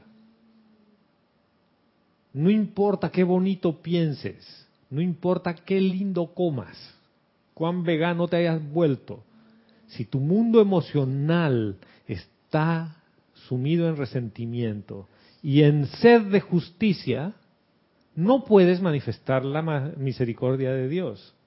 Y para traer científicamente el mundo del reino del Padre al mundo de la forma, el Padre es por naturaleza misericordia. O sea, fíjense que esto,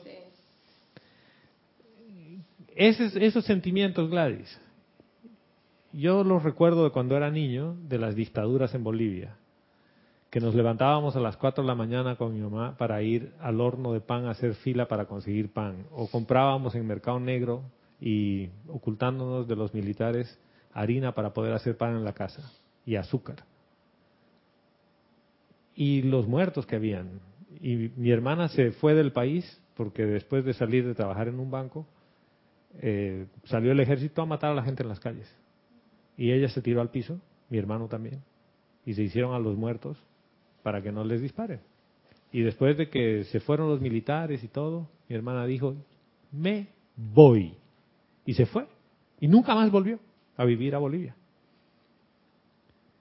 ¿Tú crees que lo que hagas de ahí en más, sin resolver ese deseo humano, fíjense que uno piensa que el deseo humano es sexo, ¿o no? Y cuando ya pasan los años, ya dices, ya, ya, ya no, mi deseo ya no es un, hombre varonil muy lindo o una mujer con un cuerpo porque ya me interesan otras cosas. No habla de ese deseo humano el maestro. De lo que está hablando es de este deseo de ser de justicia humana. De que yo quiero que paguen por lo que han hecho. Y pongan lo que ustedes quieran. Ese paguen por lo que han hecho quiere decir que mi mundo emocional yo no estoy dispuesto a limpiarlo. Es deseo humano. La justicia humana es deseo humano. O sea, no, no voy a poder resolver la ecuación ni vistiéndome de blanco todos los días, ni comiendo vegetales verdes todos los días, en tanto y en cuanto mi mundo emocional todavía contenga este tipo de sentimientos. Si eso, Sí, perdón. sí. Sí, lo, eso lo sabemos, eh, yo creo que eh, cada día en una gran proporción en las escuelas, en las y siento que no se está trabajando esa área lo suficiente, aparentemente para mantenernos controlados y mantener e- esa Por supuesto, esa ¿qué es, lo que te, qué es lo que te alimenta todos los Pero días las noticias? Incluso acá, nosotros como estudiantes de la luz, tenemos que darle más importancia cada día a esa área porque es la que nos va a liberar. Y bueno, algunos instructores lo hacen de alguna manera. Siento que hay que profundizar más porque como estudiantes de la luz es primordial. Si no Es trabajas esa área, si no trabajas esa área, no evolucionas.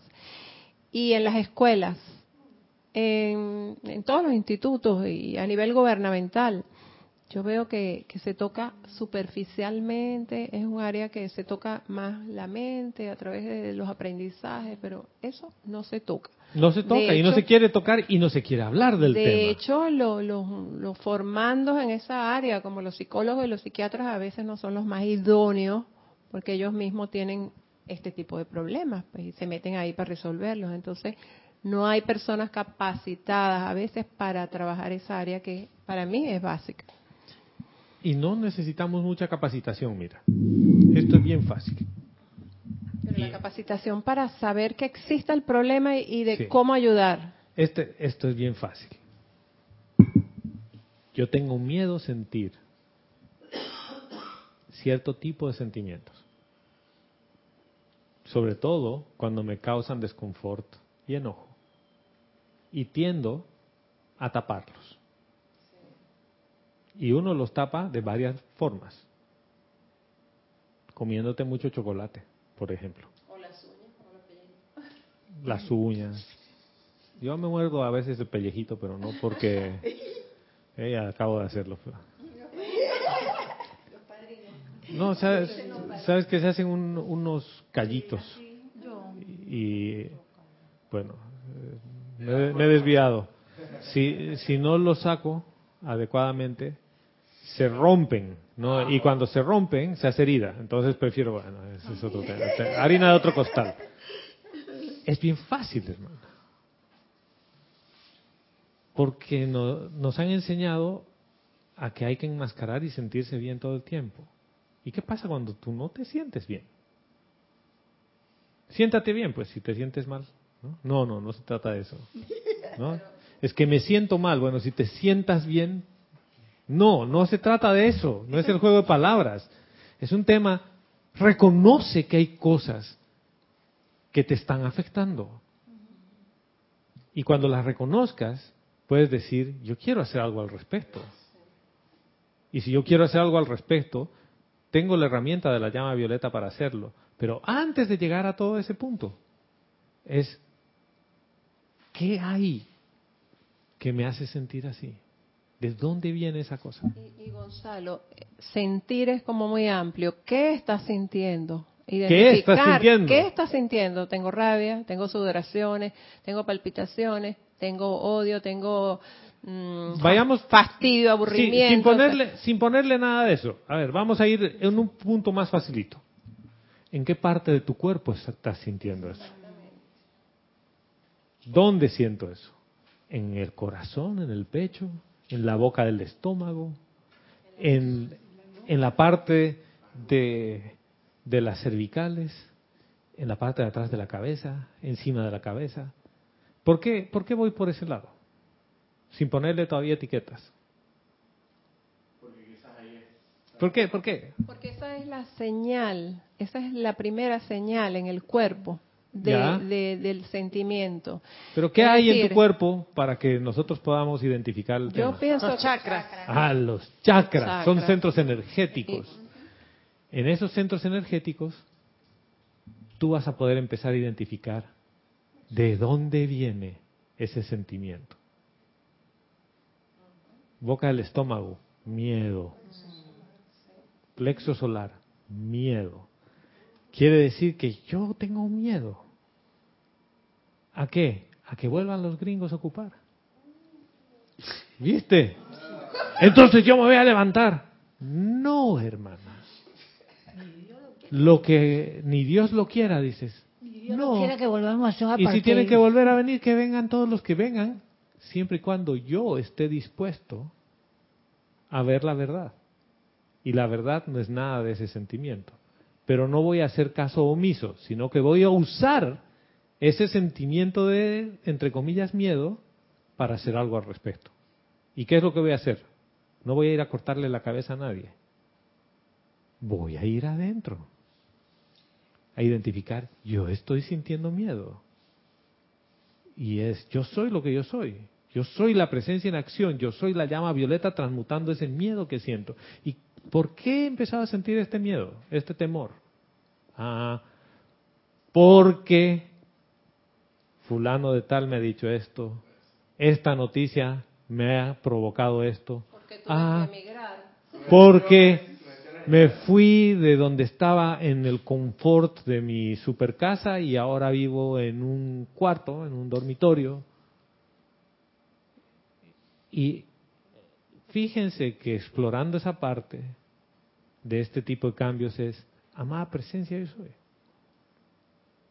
Exijo que se me devele y que se me haga ver esto. Porque estoy aquí. Es como Flor, amada presencia yo soy. Exijo que me hagas ver por la visión externa y que me hagas sentir y oír. ¿Por qué estoy en este entorno con gente de tantos países? ¿Qué, qué parte de la película que Dios tiene para mí no estoy viendo? ¿Por qué? Porque yo no estoy viendo la verdad. Y fíjense, si Dios está en todas partes y Dios es la verdad, tres patines, porque no veo la verdad. ¿Por qué insisto en ver mentira en todo lado? Y la mentira es ilusión. Si Dios está en todas partes y Dios es amor, ¿por qué siento miedo? ¿Qué es ausencia de amor? O sea, este es, Y que estamos perdiendo la oportunidad de experimentar, que es, que es básico, o sea, la nueva oportunidad de experimentar. Y experimentar que es, es Lo vivir. Entonces vivir. estoy decidido a no vivir y estar en piloto automático, porque no quiero vivir. ¿Tú te das cuenta de lo grave y profundo que se puede volver esto? O sea, en, en verdad no quiero vivir. Es padre, ¿dónde está el botón de salida? Me quiero ir. Sin embargo, tu corazón te dice, ¿cómo te vas a ir de este lugar? El reino de Dios está aquí. Aquí, en el mundo de la forma. ¿Por qué? Porque tú lo traes aquí.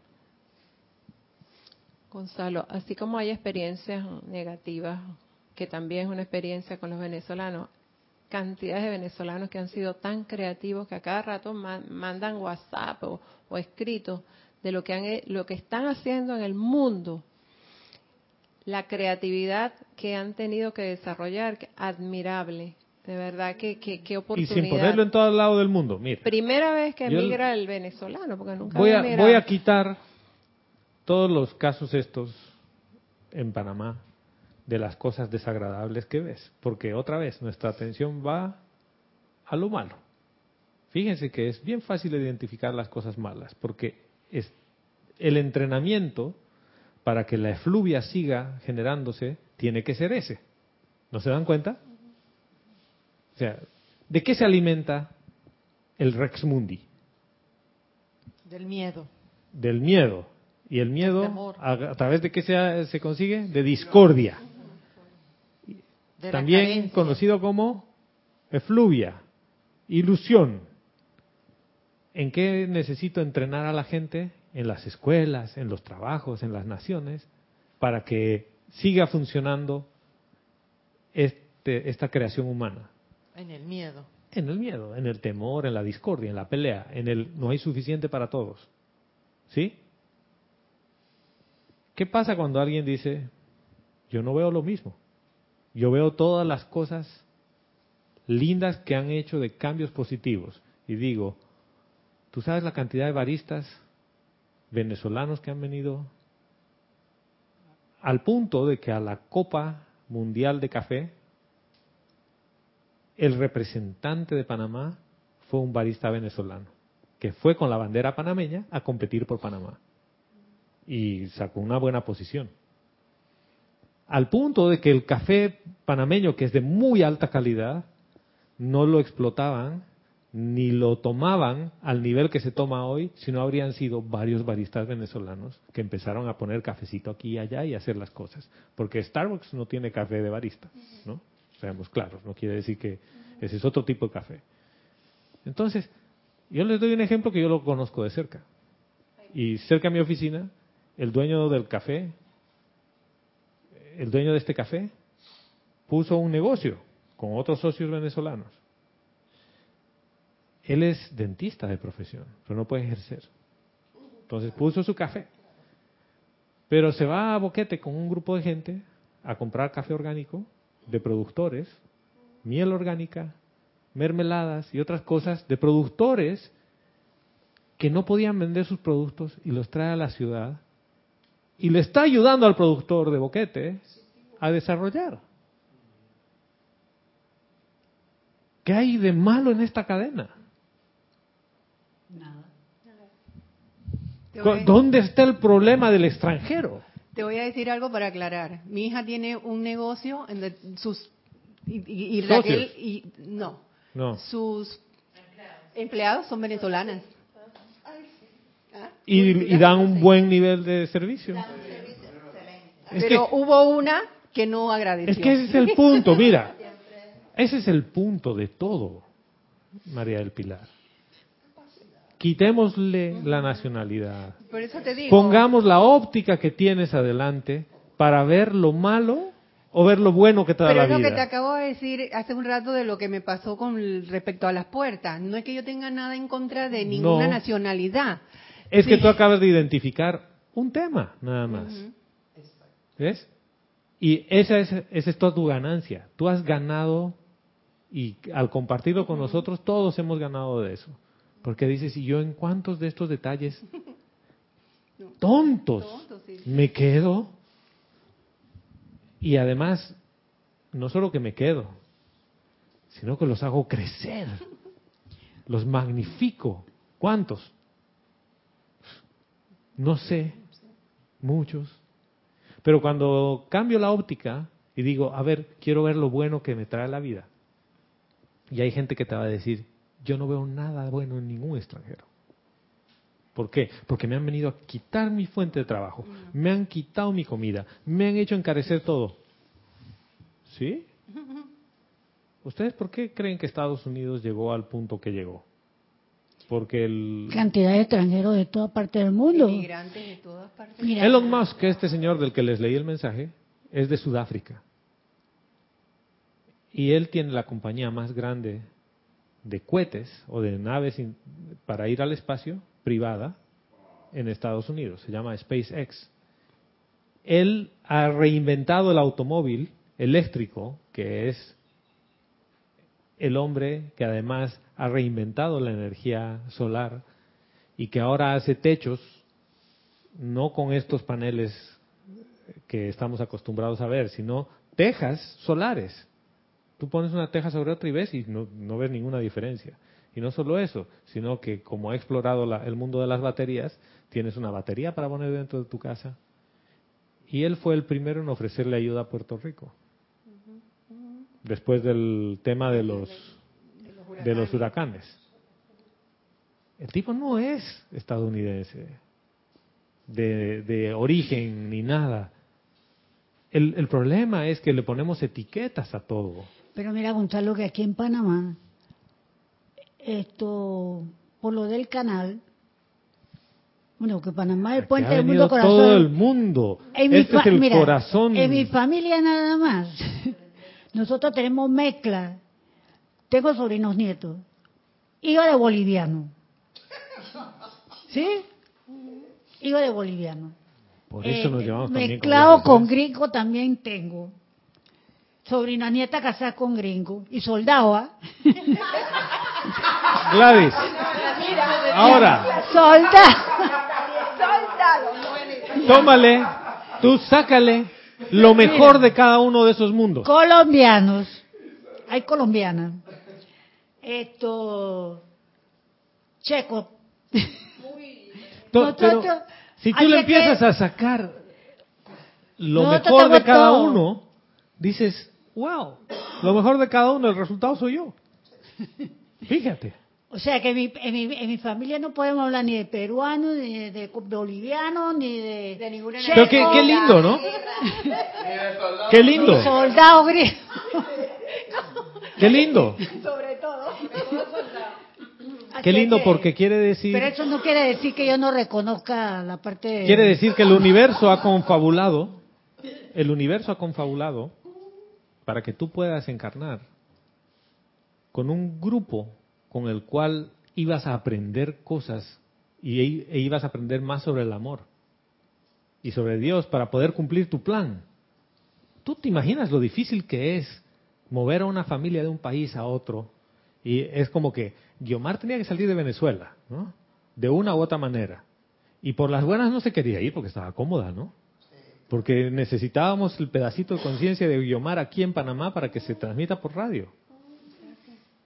Y no, ella no se quería ir por las buenas. Es como Vero y yo queríamos venir solo por un año de vacaciones a Panamá y llevamos 12. O sea, ¿tú, ¿tú no crees que ese tipo de cosas tiene que ver con algo más grande?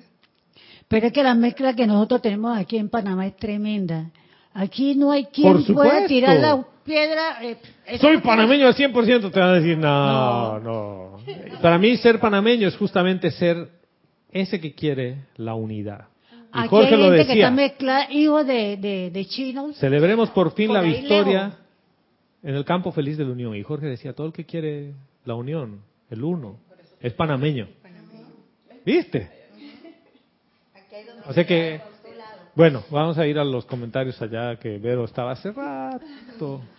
Verónica Olivo de Bahía Blanca dice, justicia humana es querer hacerle pagar al otro todo el daño que nos hicieron. Y continúa diciendo, no vemos la verdad por las propias creaciones que hemos acumulado a lo largo de nuestra vida. Y esas creaciones, Verónica, tienen que ver con parte del deseo humano. Y el primer deseo humano es el de justicia. Yo quiero un mundo justo. ¿Cuántos de ustedes no quieren un mundo justo? Yo no. En donde no haya pobreza. ¿Tú quieres un mundo justo? No, yo estoy diciendo. Pregunto. Es que justo humanamente, ¿no? En este concepto humano. ¿O quieres un, un mundo justo como la diosa de la oportunidad lo ve? ¿Cuál era la ley de justicia cósmica? Que se le dé la oportunidad a todo aquel que la solicita. ¿Y si tú solicitaste la oportunidad de ser pobre? ¿Te has puesto a pensar en eso? Bueno, sí, porque ahí tienes que aprender algo. Dice, yo solicité la, en los planos internos, dije, Quiero saber qué se experimenta ser pobre. ¿Por qué? Porque en realidad la pobreza es parte de un... Pero, pero para mí, en el caso de la pobreza es la alimentación, no es tanto la vivienda ni, ni, ni la vestimenta, no. ¿Tú, tú viste el La documental Happy? No. Ese documental lo recomendó aquí ¿Cómo eh? Erika, Happy. Happy. Mm. Sí. Ven los países y las personas más felices del mundo. Y ven el grado de felicidad que expresaba cada uno. Con distintas formas de medirlo. Y una persona en Noruega que se supone que son muy felices porque tienen todo, y tiene educación y salud y todo, tiene el mismo nivel de felicidad que una persona en la India que no tiene nada y que vive en una carpa. Y todo, el mundo, pero ¿y entonces en qué se mide la felicidad? Justo en lo que tú dices. El tipo dice que yo tenga suficiente para comer y darle a mi familia y que mis hijos estén bien. Soy feliz.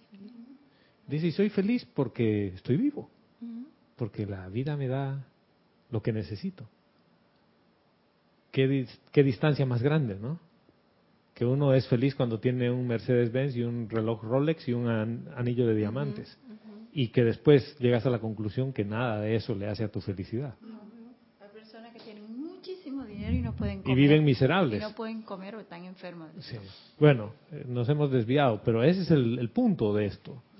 El deseo de justicia y de justicia humana es que, como bien lo decía Verónica, que todo el mundo pague por lo que ha hecho. Les pregunto, en ese mundo de justicia humana, ¿cómo está cada uno de nosotros? Yo les voy a responder, estoy jodido. Igual. Sí, sí. ¿Tú te imaginas, Roberto, que saquen el prontuario de todas las 100 últimas encarnaciones y digan, Señor, usted tiene que pagar todo esto?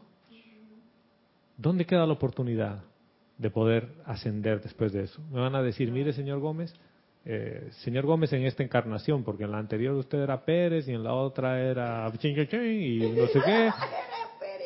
Y sí, por eso dije Pérez. Bueno, son los dos primeros apellidos, Gómez y Pérez. ¿Sabías, no? Si Gómez de este árbol. Sí. Adriana Carrera desde Córdoba, Argentina, nos dice, buenos días y Dios los bendice a todos. Dios te bendice, hermana, bienvenida. Se te extraña, Adriana. Si vives en Argentina, Panamá, Venezuela o en cualquier lugar del mundo, el miedo está contigo. No es el otro, no es el lugar, es uno mismo que no ha encontrado la verdad y así liberarte de tus propios miedos. El apego es miedo, miedo a perder algo que crees que necesitas y así sigues alimentando tus propias limitaciones. Exactamente. Pero ahora, esto no se trata de estar sin deseos, ¿ya? Y vamos a aclarar lo último que dice el maestro ascendido San Germain aquí. Dice, él si quiere reconocer por un momento que los sentimientos deberían tornarse inactivos o sin deseos, ausencia de deseos, es una falsedad. Eliminar la causa y núcleo de todos los deseos y sentimientos personales es imprescindible. Luego, los sentimientos realizan su perfecto trabajo al energizar pensamientos forma dirigidos al interior de la conciencia alerta desde la presencia yo soy individual o de algún miembro de la jerarquía espiritual. ¿Qué es lo que nos está planteando aquí? Es elimina todos esos deseos personales. Esos deseos personales son esos apegos que te hacen dar, que te hacen temer las cosas. ¿Cuántos países le han cerrado las, las fronteras y las puertas a los venezolanos? Muchos. ¿Cuántos les han abierto las puertas? Muchos también. Y entre esos muchos, hay muchos en Sudamérica que les han abierto las y les dicen, vengan. Otros han ordenado su ingreso. Y dicen, mira, si tú vas a ingresar, yo quiero ver que no tengas un prontuario eh, por detrás. Trae todos tus documentos y yo te doy cabida aquí. Pregunta, tú como estudiante de la luz, cuando la humanidad empiece a, a gritar justicia, justicia, ¿tú qué vas a hacer? Y cuando vengan a pedir confort, ¿tú qué vas a hacer? ¿Vas a decir, no, no, no, no, no, primero tú me traes tu prontuario? O si eres venezolano, o eres chileno, o eres argentino, o eres boliviano, ¿no entras? ¿Lo ves? Se- Cambia la, la cosa, ¿no? No, y si es polaco, no, los polacos no me gustan. ¿Sí? O de Afganistán. De Bangladesh. Hay bastantes aquí. Sí. Pero que hay africano, cubano. De Mauritius. De Mauritius, ese, esa islita. Un país Y más exótico, mezclando- de Fiji. me- Van a venir dos de. Fiji y dos de Samoa. Y yo no los quiero. Y no vamos lejos porque el que el señor este que se acaba de desencarnar, Fergo, que vino cuando allá salieron de Cuba y mira todo lo que él esto aportó aquí. Vamos ahora hacia atrás, Gladys. nacieron aquí Vamos de vuelta al tema. y así. ¿Qué es? Otra vez observar cómo te sientes. Y esto es lo que vas a volver a hacer esta semana. Me falta entonces. Observa cómo te sientes con cada cosa.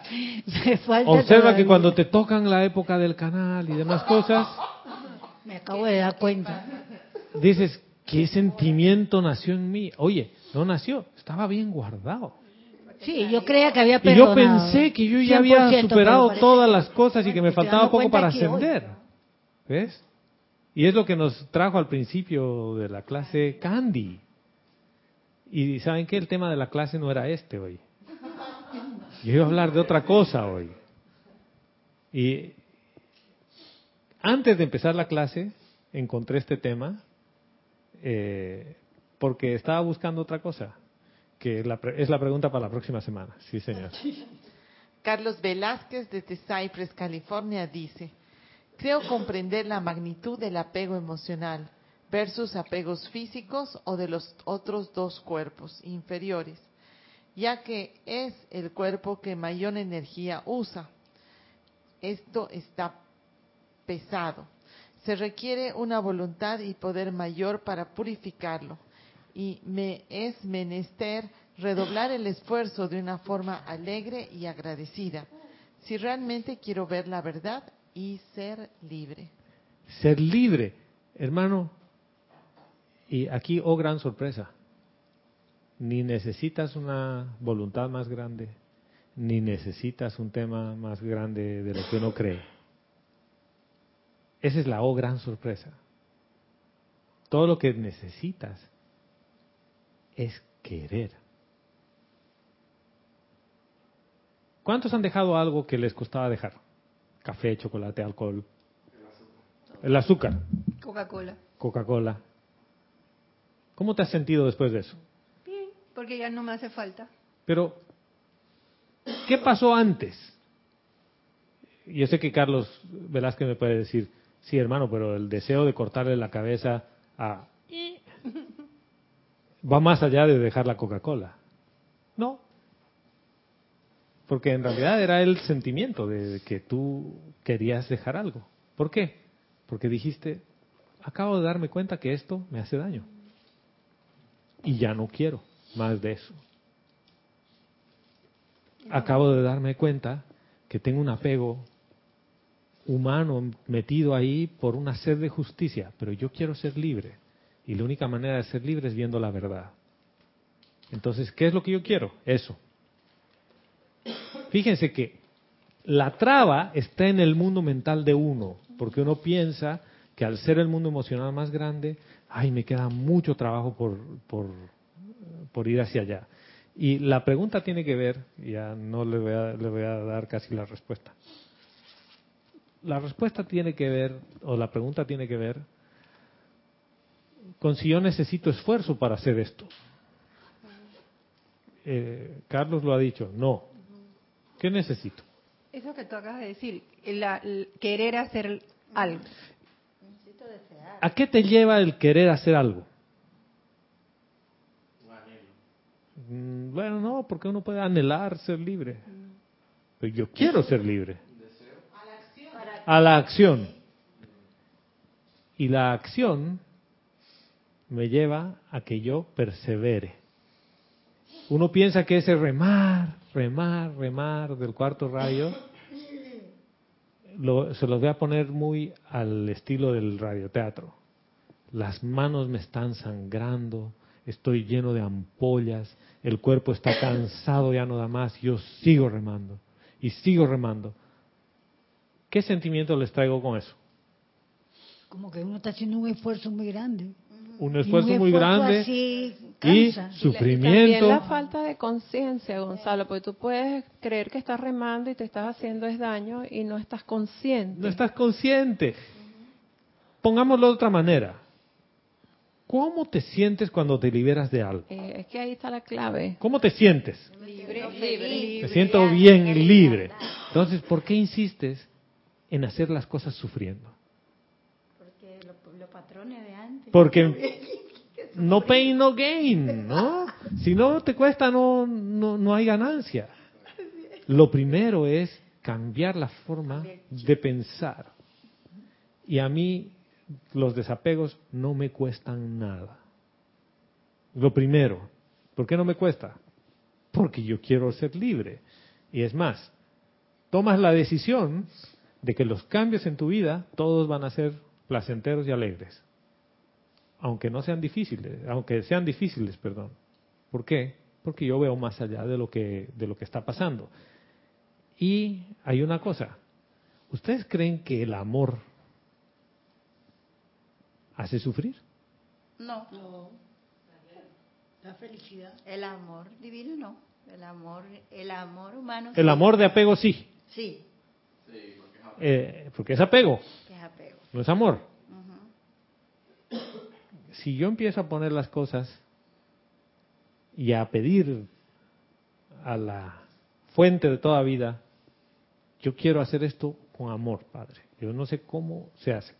Yo estaba haciéndolo con esfuerzo, duro, remando. ¿Ustedes creen que los que trajeron la llama desde, o la llevaron de Poseidonis a Luxor,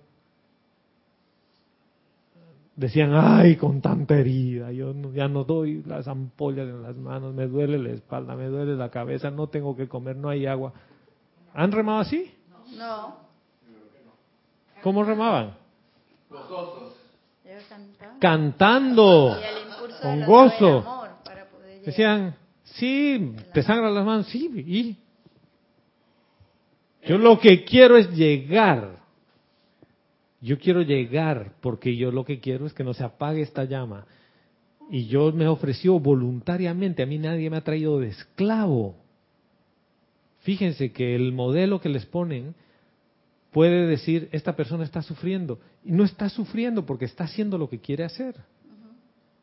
¿Ustedes creen que un maratonista que se prepara para correr 40 kilómetros, en el treintavo kilómetro está, maldita la hora a la que yo me he metido a hacer esto, me duelen las piernas?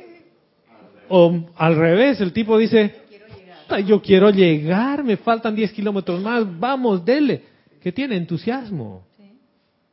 El problema es que uno está reclamando justicia humana con deseo humano y piensa que así va a ascender. No hay ascensión así. La ascensión es alegre, es feliz, es entusiasta. Cada día es una aventura. Cada día observas y dices, estoy molesto. Fíjate por qué estás molesto y permítete estar molesto. ¿Por, qué vives reprimiendo? Es que, ¿qué van a decir que un estudiante de la luz esté enojado? Enójate pues, hasta que sepas de dónde viene ese enojo. Y muchas veces uno encuentra y dices, yo he estado reprimiéndome. O sea, no me he dado la libertad de enojarme. Y resulta que ese enojo es porque tengo un apego hace tiempo que yo pienso que la vida ha sido injusta conmigo. ¿Y por qué la vida ha sido injusta conmigo? Porque yo todavía quisiera estar en el paraíso. Llámese lo que ustedes quieran llamarle. Me sacaron de mi confort. Yo me he preguntado eso varias veces. Yo también a veces quisiera estar en Bolivia haciendo lo que yo hacía siempre. Los mismos amigos, lo mismo todo. En otras palabras, sin ascender. Sí. No, no, no lo ves. A dar la vuelta por ahí. en el ¿No lo ves? Quisiera tener 15 años, cuando me importaba todo nada. Estás en una idea romántica de un apego a algo en el pasado. Además, eso no existe ya. ¿Está, está en sentido? Sí, está en sentido. No existe. No existe, es No, una ilusión. nunca ha existido. Era una parte del, del proceso para que tú voluntariamente pienses, sientas con una conciencia adecuada y tengas acciones que traigas algo a la forma que manifieste tu libertad y tu entusiasmo y amor por la vida. Eso es todo. De eso se trata. De que vivas. Miren, aquí a nadie se le está pidiendo que precipiten cosas, es que vivas. Pero al vivir, que tengas los ojitos bien abiertos y estés feliz. Eso es todo. ¿Cómo, ¿Qué te parece esa propuesta, Gladys? Buenísima. Feliz, todos los días. Es como cuando, sí.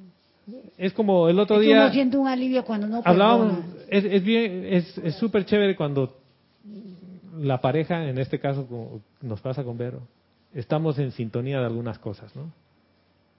Y a veces se complican las situaciones y sobre todo la económica te puede apretar en algunas cosas, ¿no? Y los dos, mira, se va a resolver. ¿Y por qué tienes certeza? Porque en otras oportunidades ya se ha resuelto. ¿Y qué has hecho en esas oportunidades? Gracias, Padre. Y es, Padre, yo sé que se va a resolver. Yo no tengo duda en que esto, ya, es más, ya se resolvió. Esa es la aplicación de la enseñanza. ¿En qué confío? En la presencia de Dios yo soy, que está anclada en mi corazón. O sea, yo sé que no me vas a dejar. Es más, sé que si me voy de este plano y ya se acabó, tocaron el pito del el silbato del final del partido, ya, me voy feliz. ¿Cu- ¿A cuánta gente tú que le preguntas eso te va a decir que se va a ir feliz? No, yo no puedo irme ahora, voy a dejar a mi esposo, a mi esposa, a mi mamá, a mi papá, a mi sobrino, a mi sobrina, a mi hijo, a mis nietos, imagínate que ya no voy a... mi mascota. Apego, apego, apego, apego, apego, ¿a qué? Condición, sitio, persona o cosa. Y los y todo, todos esos apegos terminan en un deseo humano que está en tu parte emocional. Toditos. Sin, sin Gonzalo. excepción. Y muchas veces el apego ah, lo veo como egoísmo también. total Este egoísmo. más sobre todo cuando son hijos. Es total egoísmo. Cuesta trabajo, por ejemplo, a veces. Verónica de, de Bahía Blanca decía al principio, el ego es una ilusión y el apego viene de ese ego que es una ilusión. Y cuesta a veces trabajo más con los hijos. ¿Tú te imaginas que tú quieres que tu hijito nunca crezca? Ay, ay, es que mi hijito es para mí. Oye, que crezca y que sea libre. El, el- otro día hablábamos con una persona que dice, ay, que yo a mis hijos les he enseñado a ahorrar y no sé qué, y con Vero nos mirábamos, ¿no? Y nuestros hijos han tenido su libertad y aprenden, han aprendido a ahorrar cuando hay que ahorrar y si no, no. Y nos preguntábamos, "Ay, ¿qué hemos hecho, no? Creo que han sido muy libres. Es un experimento. Tú das lo que crees que es mejor con tu conciencia actual. Lo importante es que tú quieras dar lo mejor. Déjalo que ellos experimenten y vivan. Y si el día de mañana te reclaman, le dirás, mi hijo, mi hija, yo hice lo que en ese momento consideraba lo mejor para ti. Por ejemplo, le diste de comer todos los cereales Nestlé, Nesquik, ¿no? Kellogg's y los Fruit Loops Y porque nadie te dijo que son 95% azúcar, ¿no? Y la fruta Gerber. Sí, entonces, y todas las papillitas Gerber, y como los niños gorditos son más sanitos, y estaba en un grado muy gordito, pero era lo mejor que tú considerabas en ese momento. ¿Hoy harías lo mismo? No. Pero ya no tienes un hijo de esa edad, a menos que quieras tener otra vez un hijo de esa edad. Y dices, no, ¿ves? ¿Viste? Sí, señora. Elizabeth Alcaíno desde Nueva York nos dice, recuerdo que mi papá solía decirme que uno en su tierra no crece y veo que cuando va de su tierra a otra aporta de su cultura y amplifica a donde uno va, porque uno da de uno mismo. Elizabeth, gracias hermana. Es el, el resumen de nadie es profeta en su propia tierra. Porque en tu tierra todos hablan el mismo idioma que tú y tienen el mismo tipo de conciencia que tú. Y cuando tú sales de tu comodidad y de tu confort, si decides no sufrir, así como decía tu papá, tú contribuyes con tu conciencia en otro lugar. Y la gente cambia porque les traes algo nuevo. Traes un pedazo de la conciencia que solo tú puedes traer. Dígame si eso no es una aventura. O, o eso no es divertido. Yo sé que uno se enoja a veces. Pero si me dices que el 90% del tiempo estás enojado y el 10% duerme, estamos en un problema. Resuelve tu problema. Y resuélvelo es, mira tu mundo emocional, míralo. Ponte las gafas claras y ve qué parte de resentimiento con la vida no te deja moverte. Por lo general es miedo. Y míralo de frente y dile, a ver, ¿y qué pasa si es que yo hago esto que tengo tanto miedo? Por lo general, cuando uno hace eso que tiene miedo, creces. Y te das cuenta que no hay nada a que temerle. Sí, señora. Carlos Velázquez nos dice, cierto Gonzalo, de lo que le respondiste, ¿no? Si se hace algo a voluntad y por amor, no hay sufrimiento, no hay tal esfuerzo y se es libre haciéndolo. Gracias. Gracias, hermano. Y el maestro ascendido San Germain cierra diciéndonos, no pidan la ausencia de deseos, sino el correcto deseo divino.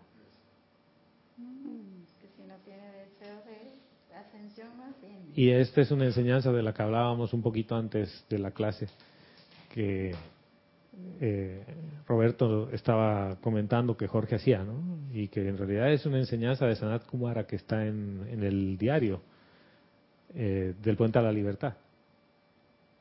Si te vas a comer algo, pero lo quieres dejar, es amada presencia yo soy. Reemplaza el deseo que tengo por comer este alimento por el deseo divino o el deseo de los maestros ascendidos. No es que no te lo comes, pero si lo haces de corazón y que quieres cambiar ese deseo, llega un punto en el que ya no te provoca el deseo de comer eso. Y no solo de comer, de hacer, de decir, de juzgar, de criticar. Todo ese tipo de cosas uno las puede ir cambiando, pero voluntaria y alegremente. Aquí no va a funcionar por, por látigo. ¿no? no hay ascensión por látigo. Ascensión a la fuerza no existe. Sí, señora. Ya. Entonces, ¿tarea para la próxima semana? No. La de hoy porque no hicimos nada.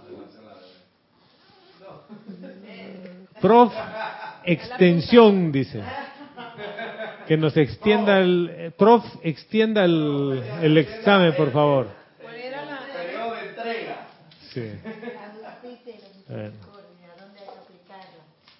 La justicia y la misericordia. No, no, en realidad era un tema de observarte ¿eh? y ver si tú quieres ser justo en el sentido de la justicia como la entendemos humanamente, que es lo que hemos hablado en toda la clase. Que tú quieres que las cosas sean justas, que no haya pobreza en el mundo y que todos seamos iguales, pero resulta que cuando entra un gobierno comunista o socialista y quiere que todos seamos iguales, llegas a la conclusión de que no queremos que todos sean iguales. ¿Por qué? Porque hay gente que hace más y hay gente que hace menos. ¿O no? Así es, ¿no? Y han colapsado esos sistemas. Y lo que en realidad queremos es que todos seamos libres y que a todos se les dé la oportunidad cuando la pidan. No es que a todos se les dé las mismas oportunidades, ¿no? Las oportunidades van a ser diferentes. ¿Por qué van a ser diferentes? Porque tú vas a pedir la oportunidad de lo que quieres. Tú dirás, yo quiero la, la oportunidad de tocar piano y el del lado dice, qué huevo, ahora todo el mundo nos van a obligar a tocar piano.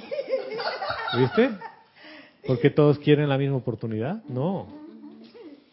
Yo quiero la oportunidad de hacer lo que mi corazón desea hacer. Y si, y si para ti es tocar piano, para mí es montar bicicleta y bicicleta de montaña. Eso es lo que estamos pidiendo. Es que a todos se le dé la oportunidad. Esa es la justicia cósmica. Qué cambio, ¿no? Bueno.